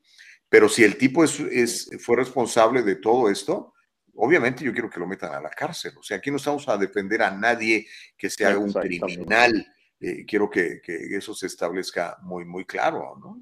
Y, y, yo estoy igual, o sea, porque por ejemplo hay gente que dice, ay, es que no, no, no dicen, no, no, no, aquí lo estamos diciendo, o sea, definitivamente, sea quien sea, es que si hay un acto criminal, se tiene que castigar a la persona responsable o a las personas responsables. Yo creo que en eso estamos totalmente de acuerdo y me gusta, Gustavo, que estemos de acuerdo en este punto, porque de verdad, o sea, hay gente que, que lo da todo por su candidato o por su político. No, no, no, o sea, no tiene que ser así. No tenemos que ponernos una venda en los ojos y, y hacer de cuenta que nada pasa, porque sí pasa. Y te digo, a mí me, me interesa mucho, me intriga mucho que hay en esa computadora para que la persona, inicialmente esa persona, persona que vio lo que había ahí se haya dicho esto, yo no me puedo quedar con esto, se lo tengo que entregar a las autoridades. O sea, deben ser cosas pues bien delicadas, bien fuertes, hay que ver qué hay y luego pues hay que seguirle hacia adelante. Igual como, igual, fíjate, que quede, que quede para, para el, para el récord, ¿no? Porque eh, yo sí personalmente he insistido en que se tiene que llegar al fondo de lo que sucedió el día 6 de enero en aquel ataque al Capitolio, eh, eh, y de igual manera yo digo, pues se tiene que saber aquí qué hubo, quién está detrás de todo esto y qué hay ahí.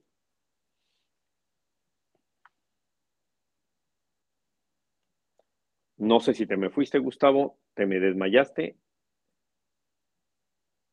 Bueno, eh, vamos a, continuar en lo que se reconecta Gustavo. Ahí está ya. Aquí estoy. Aquí estoy. Entonces, estamos, estamos de acuerdo, Gustavo. Fíjate, estamos de acuerdo, como pocas veces. Y es bueno, porque mira, eh, yo creo sinceramente que estamos aquí eh, en búsqueda de la verdad. ¿ok? a ver si la verdad no va a favorecer a mi gallo. pues ni modo, mi gallo entonces era un gallo, un gallo chafa, ¿no? Tenemos que cortarle el pescuezo y si hay que meterlo a la cárcel, meterlo a la cárcel, si hay que fusilarlo, hay que fusilarlo, lo que tenga que pasar, ¿verdad? Yo no, yo no tengo ningún problema con todo eso. Lo que sí yo quisiera, y, para devolverle un poquito de dignidad a los medios de comunicación, particularmente a esta gente que tantos años tiene dándonos noticias eh, como, como el New York Times, como CNN, que, que dijeran, ¿saben qué? Nos equivocamos, no lo han hecho. Por eso es que cada vez menos gente ve CNN y cada vez que menos gente el New York Times, porque han perdido credibilidad. Y eso, don Juan Carlos, le trae le trae un estigma a todo, a, todo el gremio periodístico, porque empiezan a, pensar o a decir los periodistas eh, somos mentirosos, o en el caso tuyo, que es un periodista de mucha carrera, más de 30 años de experiencia, que somos mentirosos o que estamos eh, favoreciendo a ciertos grupos de poder y cosas como esas, ¿no? Y eso no está bien porque sabemos que no es así. Aunque ellos lo hagan, eso no significa que la cobija es para todos, Juan Carlos. No, sí, y nada más para que, para que se den una idea, o sea, también imagínate si te pones en el, en, el lugar de las personas encargadas, por ejemplo, de, en este caso de CNN o de, o de, algún periódico o de donde fuera, o sea, eh, no te puedes aventar a decir ni es cierto ni no es cierto. Yo creo que lo más seguro es, estamos viendo, porque, porque hay que, hay que exacto, hay que corroborar la información, pero también, igual fíjate cómo, por ejemplo, en la cuestión de las elecciones, eh, antes, eh, creo que esto cambió cuando aquella famosa elección de Al Gore con eh, George uh, W. Bush, que ya sí, que ya habían dado por ganadora a Al Gore y que de repente, ups, tuvieron que retractarse. Uy, no, perdón, pero siempre no.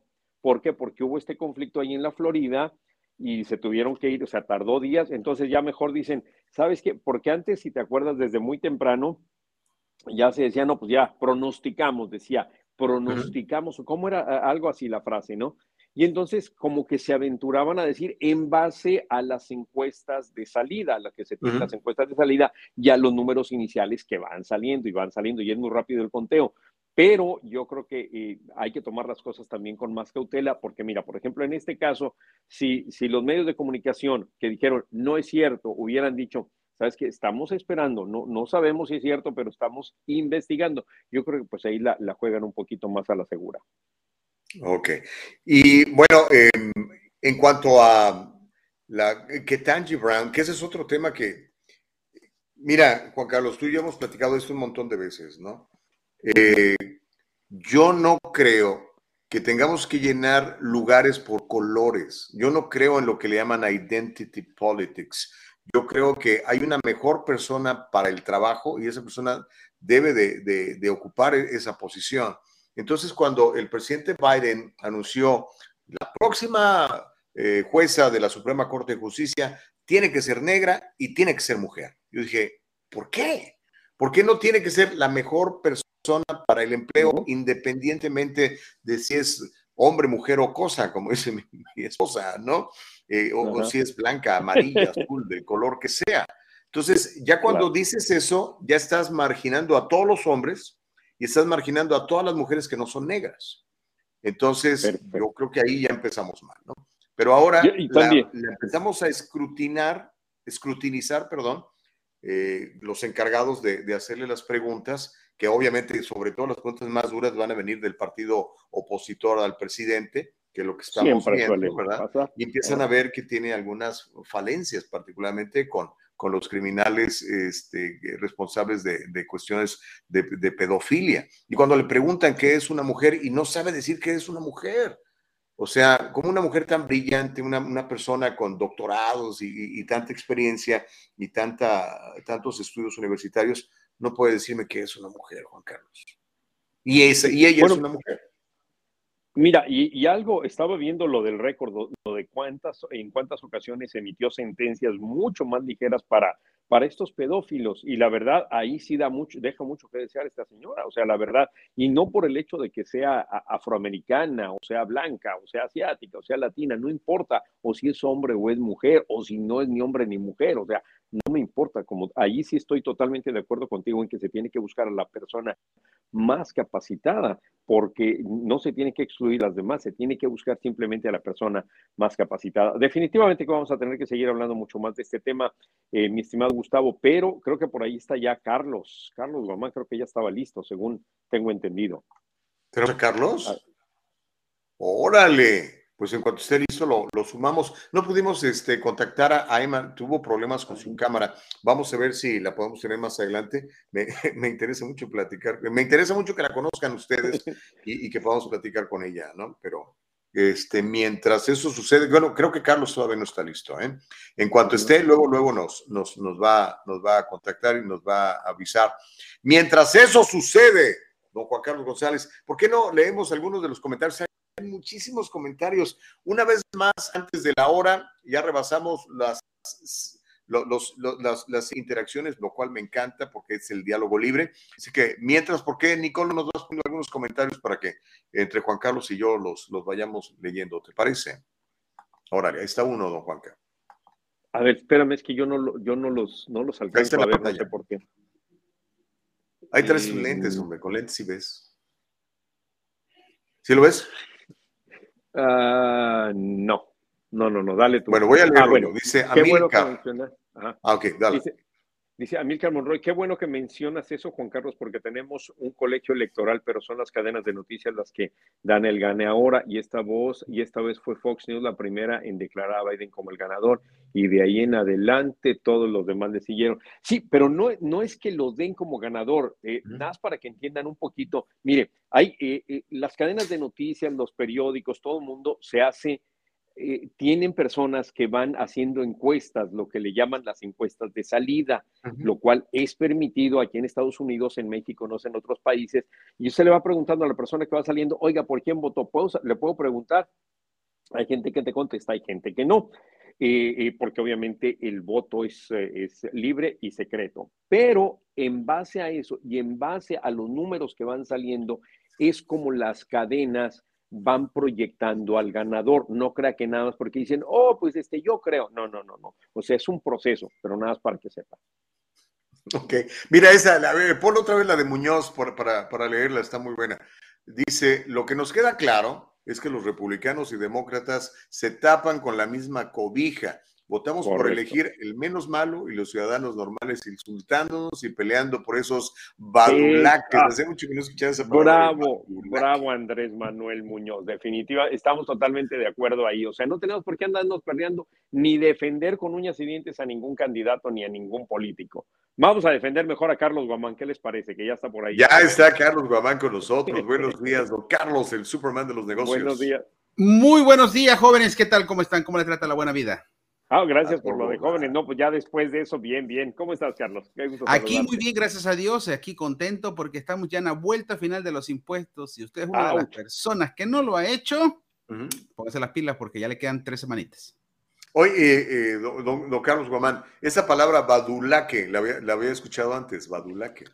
Badulaque. No, creo que no. ¿No? Bueno, creo que es así, es así como tonto, cuando alguien es muy tonto. Entonces, sin querer Muy insultar, es la manera supuesto, elegante de decir. Tenemos que claro. ser inteligentes y no ser badulaques con nuestros impuestos. Es- Ah, esa era que le iba a decir yo exactamente ahorita.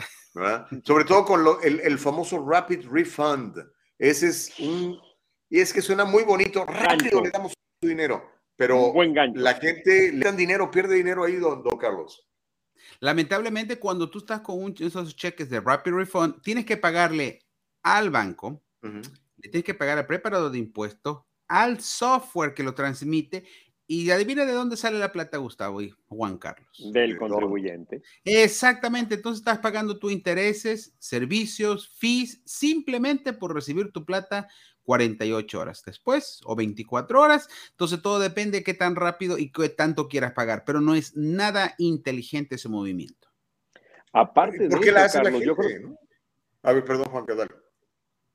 No digo que aparte de eso, hay mucha gente que está esperando así, que a lo mejor no tiene la necesidad, digo, hay gente que sí tiene la necesidad, hay que aclarar, pero hay gente que no, que nada más pues quiere tener el dinero en las manos y entonces van con, con, con estas personas que les prometen que es un gancho buenísimo, porque la verdad ven los letreros por todos lados y no, pues aquí me van a dar el dinero bien rápido. Ahora, Carlos, aparte de eso, ¿hay algo que cobre con lo que se quede, aparte de todos estos que nos dijiste, con lo que se quede eh, la persona, el preparador? Oh, claro, y el problema es que te cobran unos fees exagerados y no tú no te notas porque como tú no escribes un cheque, tú no le pagas en efectivo y tú no le pagas con una tarjeta de crédito, simplemente eh, te dicen, "Oh, tómelo de mi reembolso." Qué linda frase, ¿no? Tómelo de mi reembolso. No te das. Pues con gusto. Con gusto, claro, y como no sale de tu bolsa, entonces tú no te das cuenta y te pueden estar cobrando cientos de dólares por eso. Y también se presta para el fraude en el lado de que, digamos, tú dices, te voy a dar un ejemplo, cuatro mil dólares, pero cuando tú te vas y firmas, ellos te lo pueden cambiar y que sean cinco mil dólares, seis mil dólares. ¿Y a ti cuándo te prometieron? ¿Cuánto? Cuatro. Entonces, ellos se quedan con el resto. Ay, Y adivine quién le da el cheque. ¿Quién? La agencia donde tú vas a hacer los impuestos es la que Ah. te imprime el cheque y te lo da a ti. Entonces, cualquier cosa puede pasar en el camino. Mientras tanto, tú sigues ahí dándole mucho fees y mucho dinero a otras personas. Hmm. O sea, Ahora, ¿qué, deberíamos hacer? Carlos, Perdón. Deberíamos de hacer facilito, simplemente que te depositen directamente la cuenta de banco el IRS, mm, sin ningún intermediario. ¿Y sabe cuánto cuesta? ¿Cuánto? Cero. Mm, sí. Así Ahora, estamos la cosa. Carlos, hay gente que dice, bueno, pues a lo mejor yo no tengo una, tar- un- una, una cuenta, este se me hace más complicado, yo no entiendo eso del depósito directo. El cheque, ok, el cheque, pero que venga el cheque del IRS, ese tan bonito que está ese cheque, hasta se siente más bonito recibir ese cheque, ¿no, Carlos? O sea, Eh, es- digo, en la cuenta. Exactamente, entonces el, el gobierno le puede mandar a usted un cheque por correo, pero eso se, se tarda muchísimas semanas más a que fuera un depósito directo. Entonces, hágase este, ese favor, mejor vaya y abra una cuenta de banco, no le van a cobrar, este, y si es más, si usted trabaja y le hace depósito directo ahí en esa cuenta de banco, pues también le sale completamente gratis. Pero tiene que hacerse usted el esfuerzo para que usted pueda tener una mejor situación financiera y no andar regalando dinero, porque imagínese, tanto le costó a usted recibir ese reembolso para que simplemente por el apuro regale la plata. Claro. Ahora, Eva, nos, Eva comenta, dice que hay algunos preparadores que insisten en hacer este rapid refund y que intimidan al cliente, que le dicen, no, no, no, tiene usted que hacer esto. Claro, lamentablemente son de personas de, de, ahora sí, de bajos recursos, que son los que reciben el Earning Tax Credit y que son los que reciben reembolsos grandes y comienzan a manipularles con ellos, comienzan a decir cosas y lamentablemente tú, tú, puedes dejar dinero ahí en el pasado, ¿no? Mira, dice un preparador de impuestos le, cobró, le cobró por gastos 1.700 dólares a una sobrina que no necesitaba el Rapid Refund. Wow. Sí, lamentablemente no, por cambio, cuando usted va con un preparador profesional y usted le dice, esto van a ser los cobros, ya usted está de acuerdo, usted le paga, pero no tiene que andarle por ese otro lado, porque lamentablemente dejas el dinero ahí en la mesa. Y, y de eso pasa seguido, ¿eh? De estos hay muchas compañías que no le vamos a decir el nombre, pues ustedes las conocen, las ven todos los años por ahí en las propagandas, es por esa situación, para que eh, de esa forma ganan y, y te cobran exagerado. Y después cuando vienen con uno, dice, usted es carero. Dice, ¿cuál carero? No he visto cuánto te cobraron el año pasado. O sea, lo peor, eso es lo peor, ¿no? Que son cargos escondidos o, y, tan escondidos que jamás se llega uno a dar cuenta. Lo que tú dices, o sea, el proceso es, ellos reciben el cheque del IRS, te dan un cheque de la compañía y entonces tú ya no te das cuenta. A lo mejor el cheque fue eh, de 5 mil dólares, o de 4 mil o de 3 mil, que sea, y a ti te van a quitar ahí 200 y ni cuenta te vas a dar. Y, claro, le hacen firmar un montón de documentos, usted fírmele que esto es para el IRS, si usted no firma no se pueden mandar los impuestos, y son tácticas y técnicas, ahora sí, de cierre de venta para que la persona caiga ahí, ¿no? Acuérdese que usted va a hacer una declaración de impuestos, usted no va a comprar ni a vender nada ahí, pero igual parece que lo están haciendo. Mira, hay una pregunta de Isidro Martínez, le voy a pedir a la producción que nos la ponga en la pantalla. Dice, pregunta para Carlos, por si dice que es gratis el depósito directo, entonces, ¿por qué mi preparador me cobra más de 150 por depósito y otros 100 por mandarlo electrónicamente? Lamentablemente son fees que te cobran porque así como quieren ganar ellos, ¿no? Imagínese, Gustavo y Juan Carlos, que usted tiene mil de estos y a 100 Uy, híjole. Buen negocio, ¿no? Ya, ya, muy buen negocio. Claro, y ahora si te cobran, y si la mayoría de ellos son personas que regularmente reciben depósitos, este, o van a, mejor dicho, reciban reembolso, entonces le dicen, bueno, pues te vamos a cobrar eso, y digamos de esos mil, quizás la mitad, digamos, 500 a 150. Y eso nomás solo por el electronic filing en direct deposit. Y ahora imagínense por la preparación de impuestos. Por el servicio. Claro, entonces ahí te comienzan a cobrar, a cobrar, a cobrar y tú ni cuenta te das, estás pagando cientos y cientos de dólares innecesariamente porque la declaración de impuestos no debería ser tan costosa en fees extra, sino más bien pagarle bien al preparador porque haga bien su trabajo y de ahí esos otros cobros extras y adicionales, pues lamentablemente es innecesario. Ahora, Carlos, te voy a pedir y, le voy a pedir eh, que nos... Ah, lleves paso a paso. O sea, ya tengo una cuenta de banco, en cualquier banco. ¿Cómo le hago para darme de alta con el IRS para que me llegue ese dinerito electrónica y directamente ahí a mi cuenta? Es bien fácil, pero a ver, explícanoslo, por favor. Es sumamente fácil y sencillo. Si usted hace una declaración de impuestos con un preparador, usted tiene que decirle, aquí está mi boy check. Ahí está el body check. Usted se lo da. Por favor, ingrese ese número de routing, el número de ruta, y el account nombre, el número de cuenta. Se lo dijo en dos idiomas para que a ver si así me entiende. Se lo decimos en chino también. y de ahí le pone esa información y debe de salir en la forma 1040. Ahí donde va a decir número de ruta, número de cuenta. Y una vez cuando ya pone esa información, usted firma la forma 1040 y ahí le dice, este dinero lo vamos a depositar en esa cuenta. Y así de sencillito. Ahora, no se haga bola, la verdad, créame, créame, créame, a veces nos puede parecer muy complicado. Si usted tiene un, hijo adolescente, un hijo adolescente, créame, dígale que, les ayude, que le ayude. Y es muy fácil para los muchachos verle y leerle y entenderle y hacerlo, porque la verdad le, le llega el dinero mucho más rápido, no se expone a que le roben el cheque, porque esa es otra cosa. O sea, me llega el cheque por correo y a lo mejor alguien pasa, de esta gente que anda no vigilando a ver qué llega y se lo vuelan el cheque y yo no sé cómo le hacen para cambiarlo, pero lo cambian. Entonces es mucho más fácil, mucho más sencillo. De verdad, dígale a alguien, oye, ayúdame, porque a, veces, digo, a la gente que ya, que ya pasamos de los 25 años como Gustavo y como yo, se nos dificulta un poquito más ese tipo de cosas. El doble. Pero este, yo creo que siempre hay gente que dispuesta, dispuesta a ayudarnos, Carlos. Por supuesto que están dispuestos a ayudarle. Y una cosa que también tiene que tener uno mucho cuidado es de que no pueden poner muchos números de cuentas para que lleguen todos esos depósitos. Antes el gobierno permitía casi casi que sin límite de número de cuentas que depositaran todos los, ahora sí, los direct deposits, en aparte del reembolso. Entonces habían varios preparadores de impuestos que están ahorita, ahora sí, presos, este, eh, recibían el dinero en sus cuentas personales o de sus empresas y de ahí ellos escribían un cheque. Entonces el gobierno cada año se va dando cuenta que eso es ilegal y que eso no debería de hacerse y entonces ya no se puede poner eh, ese depósito directo, creo que además puede poner tres veces.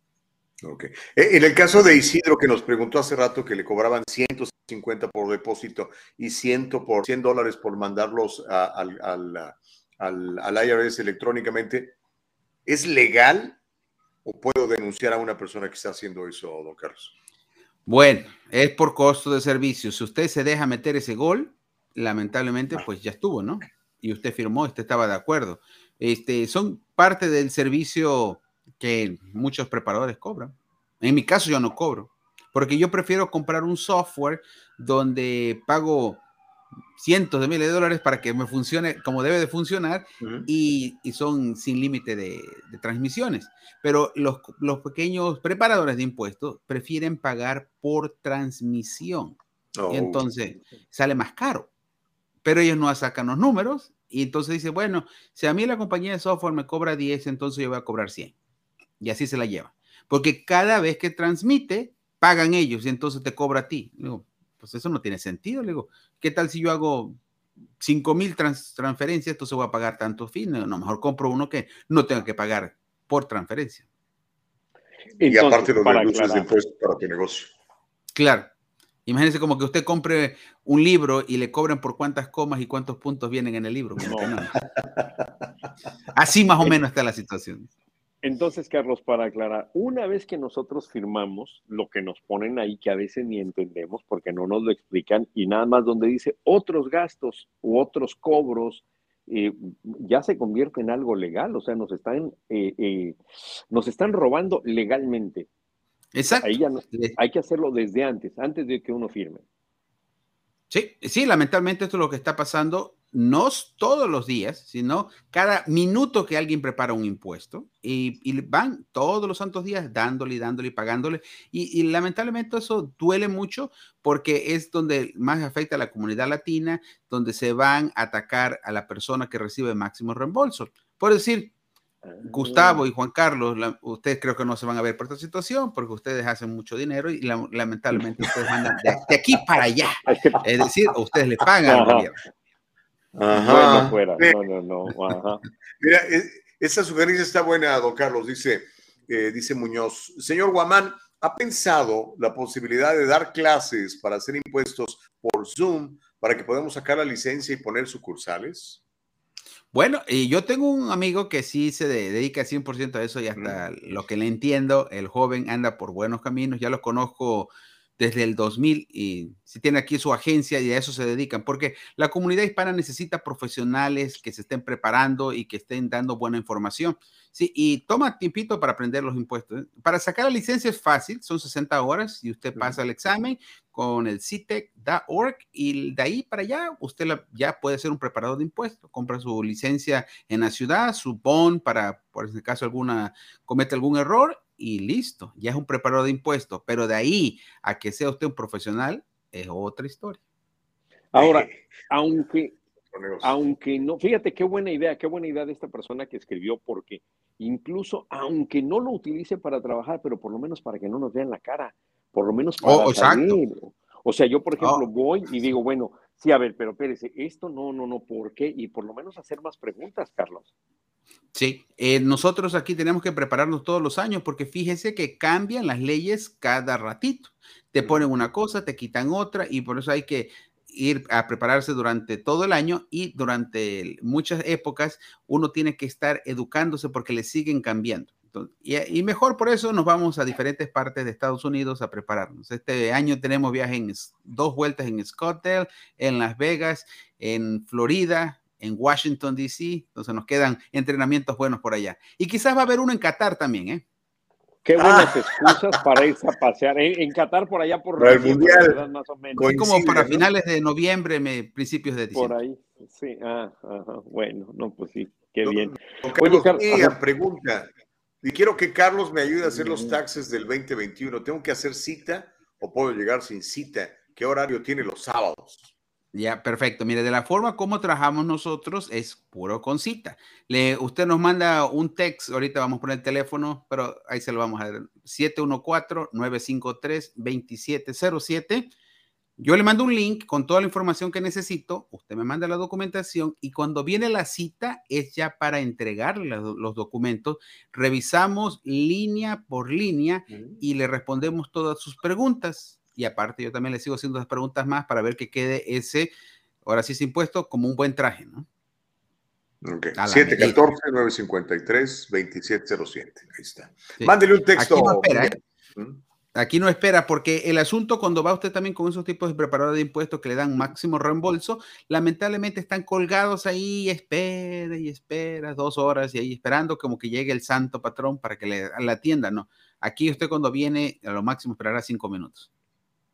Ahora otra cosa, fíjate Carlos, eh, estos, estos paradores suelen estar, por ejemplo, un día en, en un área, perdón, un año en un área, una temporada, al otro se desaparecen, ya no vuelves a saber de ellos, aparecen en otro lado, pero es muy difícil.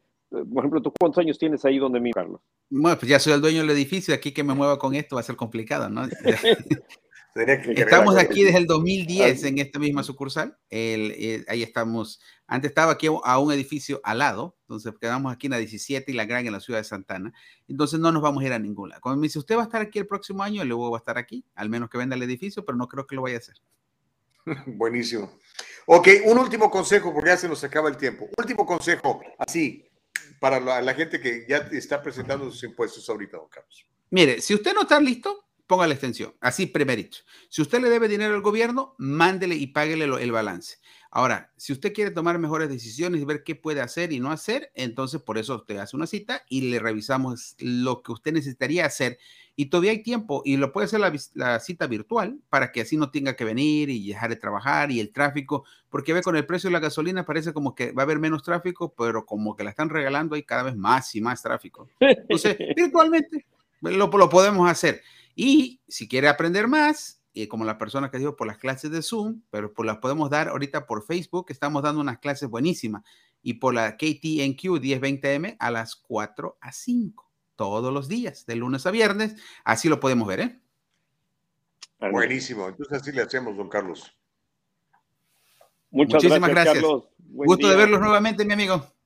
Igualmente. Órale. Estés muy bien, Carlos. ¿Qué onda, mi querido Juan Carlos? Oye, este, pues ya se nos acabó el tiempo, mi hermano. La gente está muy impresionada en que tú y yo estuvimos de acuerdo con lo de lo de Hunter Biden. No lo pueden creer. No, y, lo de la lo de la jueza también, ¿eh? también ahí estamos de acuerdo. la jueza también. también, fíjate, dos cosas el día de hoy, no, no esto es para el récord. Ahora, la irán a aprobar como jueza de la Suprema Corte de Justicia. ay, ojalá, no, me da mucho miedo esa señora que no puede definir que es una mujer, imagínate, a la Suprema Corte de Justicia. Mira, ay, eso es lo de menos. lo que me preocupa más es viendo su récord con las sentencias a estas personas, a los pedófilos. Eso, eso sí me preocupa mucho. Eso sí me preocupa. Pues vamos a que explique las cosas y si queda satisfecho el Senado, pues que la aprueben, pero yo sí tengo mis dudas. Otra vez, insisto, no es lo más importante que sea mujer, no es lo más importante que sea negra, lo más importante es el contenido de su carácter y que conozca la constitución y la defienda. Exactamente. Sí, que sea nada más lo justo, lo justo. Simple. Es que, es que a final de cuentas eso debería de ser, Gustavo. Los jueces se supone de la Corte Suprema o cualquier tipo de juez, lo único que deberían de ver es esto es legal, esto no es legal. En el caso de la Corte Suprema, esto es constitucional, no es constitucional, así de simple, fácil pero luego se convierte en política, luego se convierte en política, y lo hemos visto mucho, sí, de que si es determinado presidente, bueno, ahora va a ser más este, liberal, si es de determinado presidente, ahora va a ser este, más conservador. Entonces, yo creo que eso no debería de ser, es simplemente eh, la ley. Ahora, el problema es que eh, cada persona interpreta la ley de una manera diferente. Hay del detalle, dijo Cantinflas. Ahí está el detalle, chato. Pues ya se nos acabó el tiempo, pero que le seguimos mañana, don Juan Carlos González. Si Dios quiere, aquí en el diálogo libre a las 7 de la mañana, de 7 a 9, aquí en todas las plataformas. Recomiéndenos, oiga, dígales, oiga, hay un programa muy bueno donde se agarran del chongo Gustavo, Carolina y Juan Carlos. Y, este, y, y, donde puede participar, que eso es lo más importante. Si usted se da cuenta, siempre estamos leyendo los mensajitos, los comentarios, no nada más los comentarios que nos convienen, también los que, los que nos tiran. Digo, por eso se llama diálogo libre. Así es que recomiéndanos, por favor, de 7 a 9 de la mañana, hora del Pacífico de los Estados Unidos. Hasta mañana, hermano. Igual que estén bien. Gracias, Nicole. Gracias, Eva. Gracias, Carlos. Gracias, Juan. El diálogo libre está en vivo desde Facebook y YouTube. Si te lo perdiste o quieres volverlo a escuchar, entra a nuestra página de internet www.eldialogolibre.com. Todo el programa completito.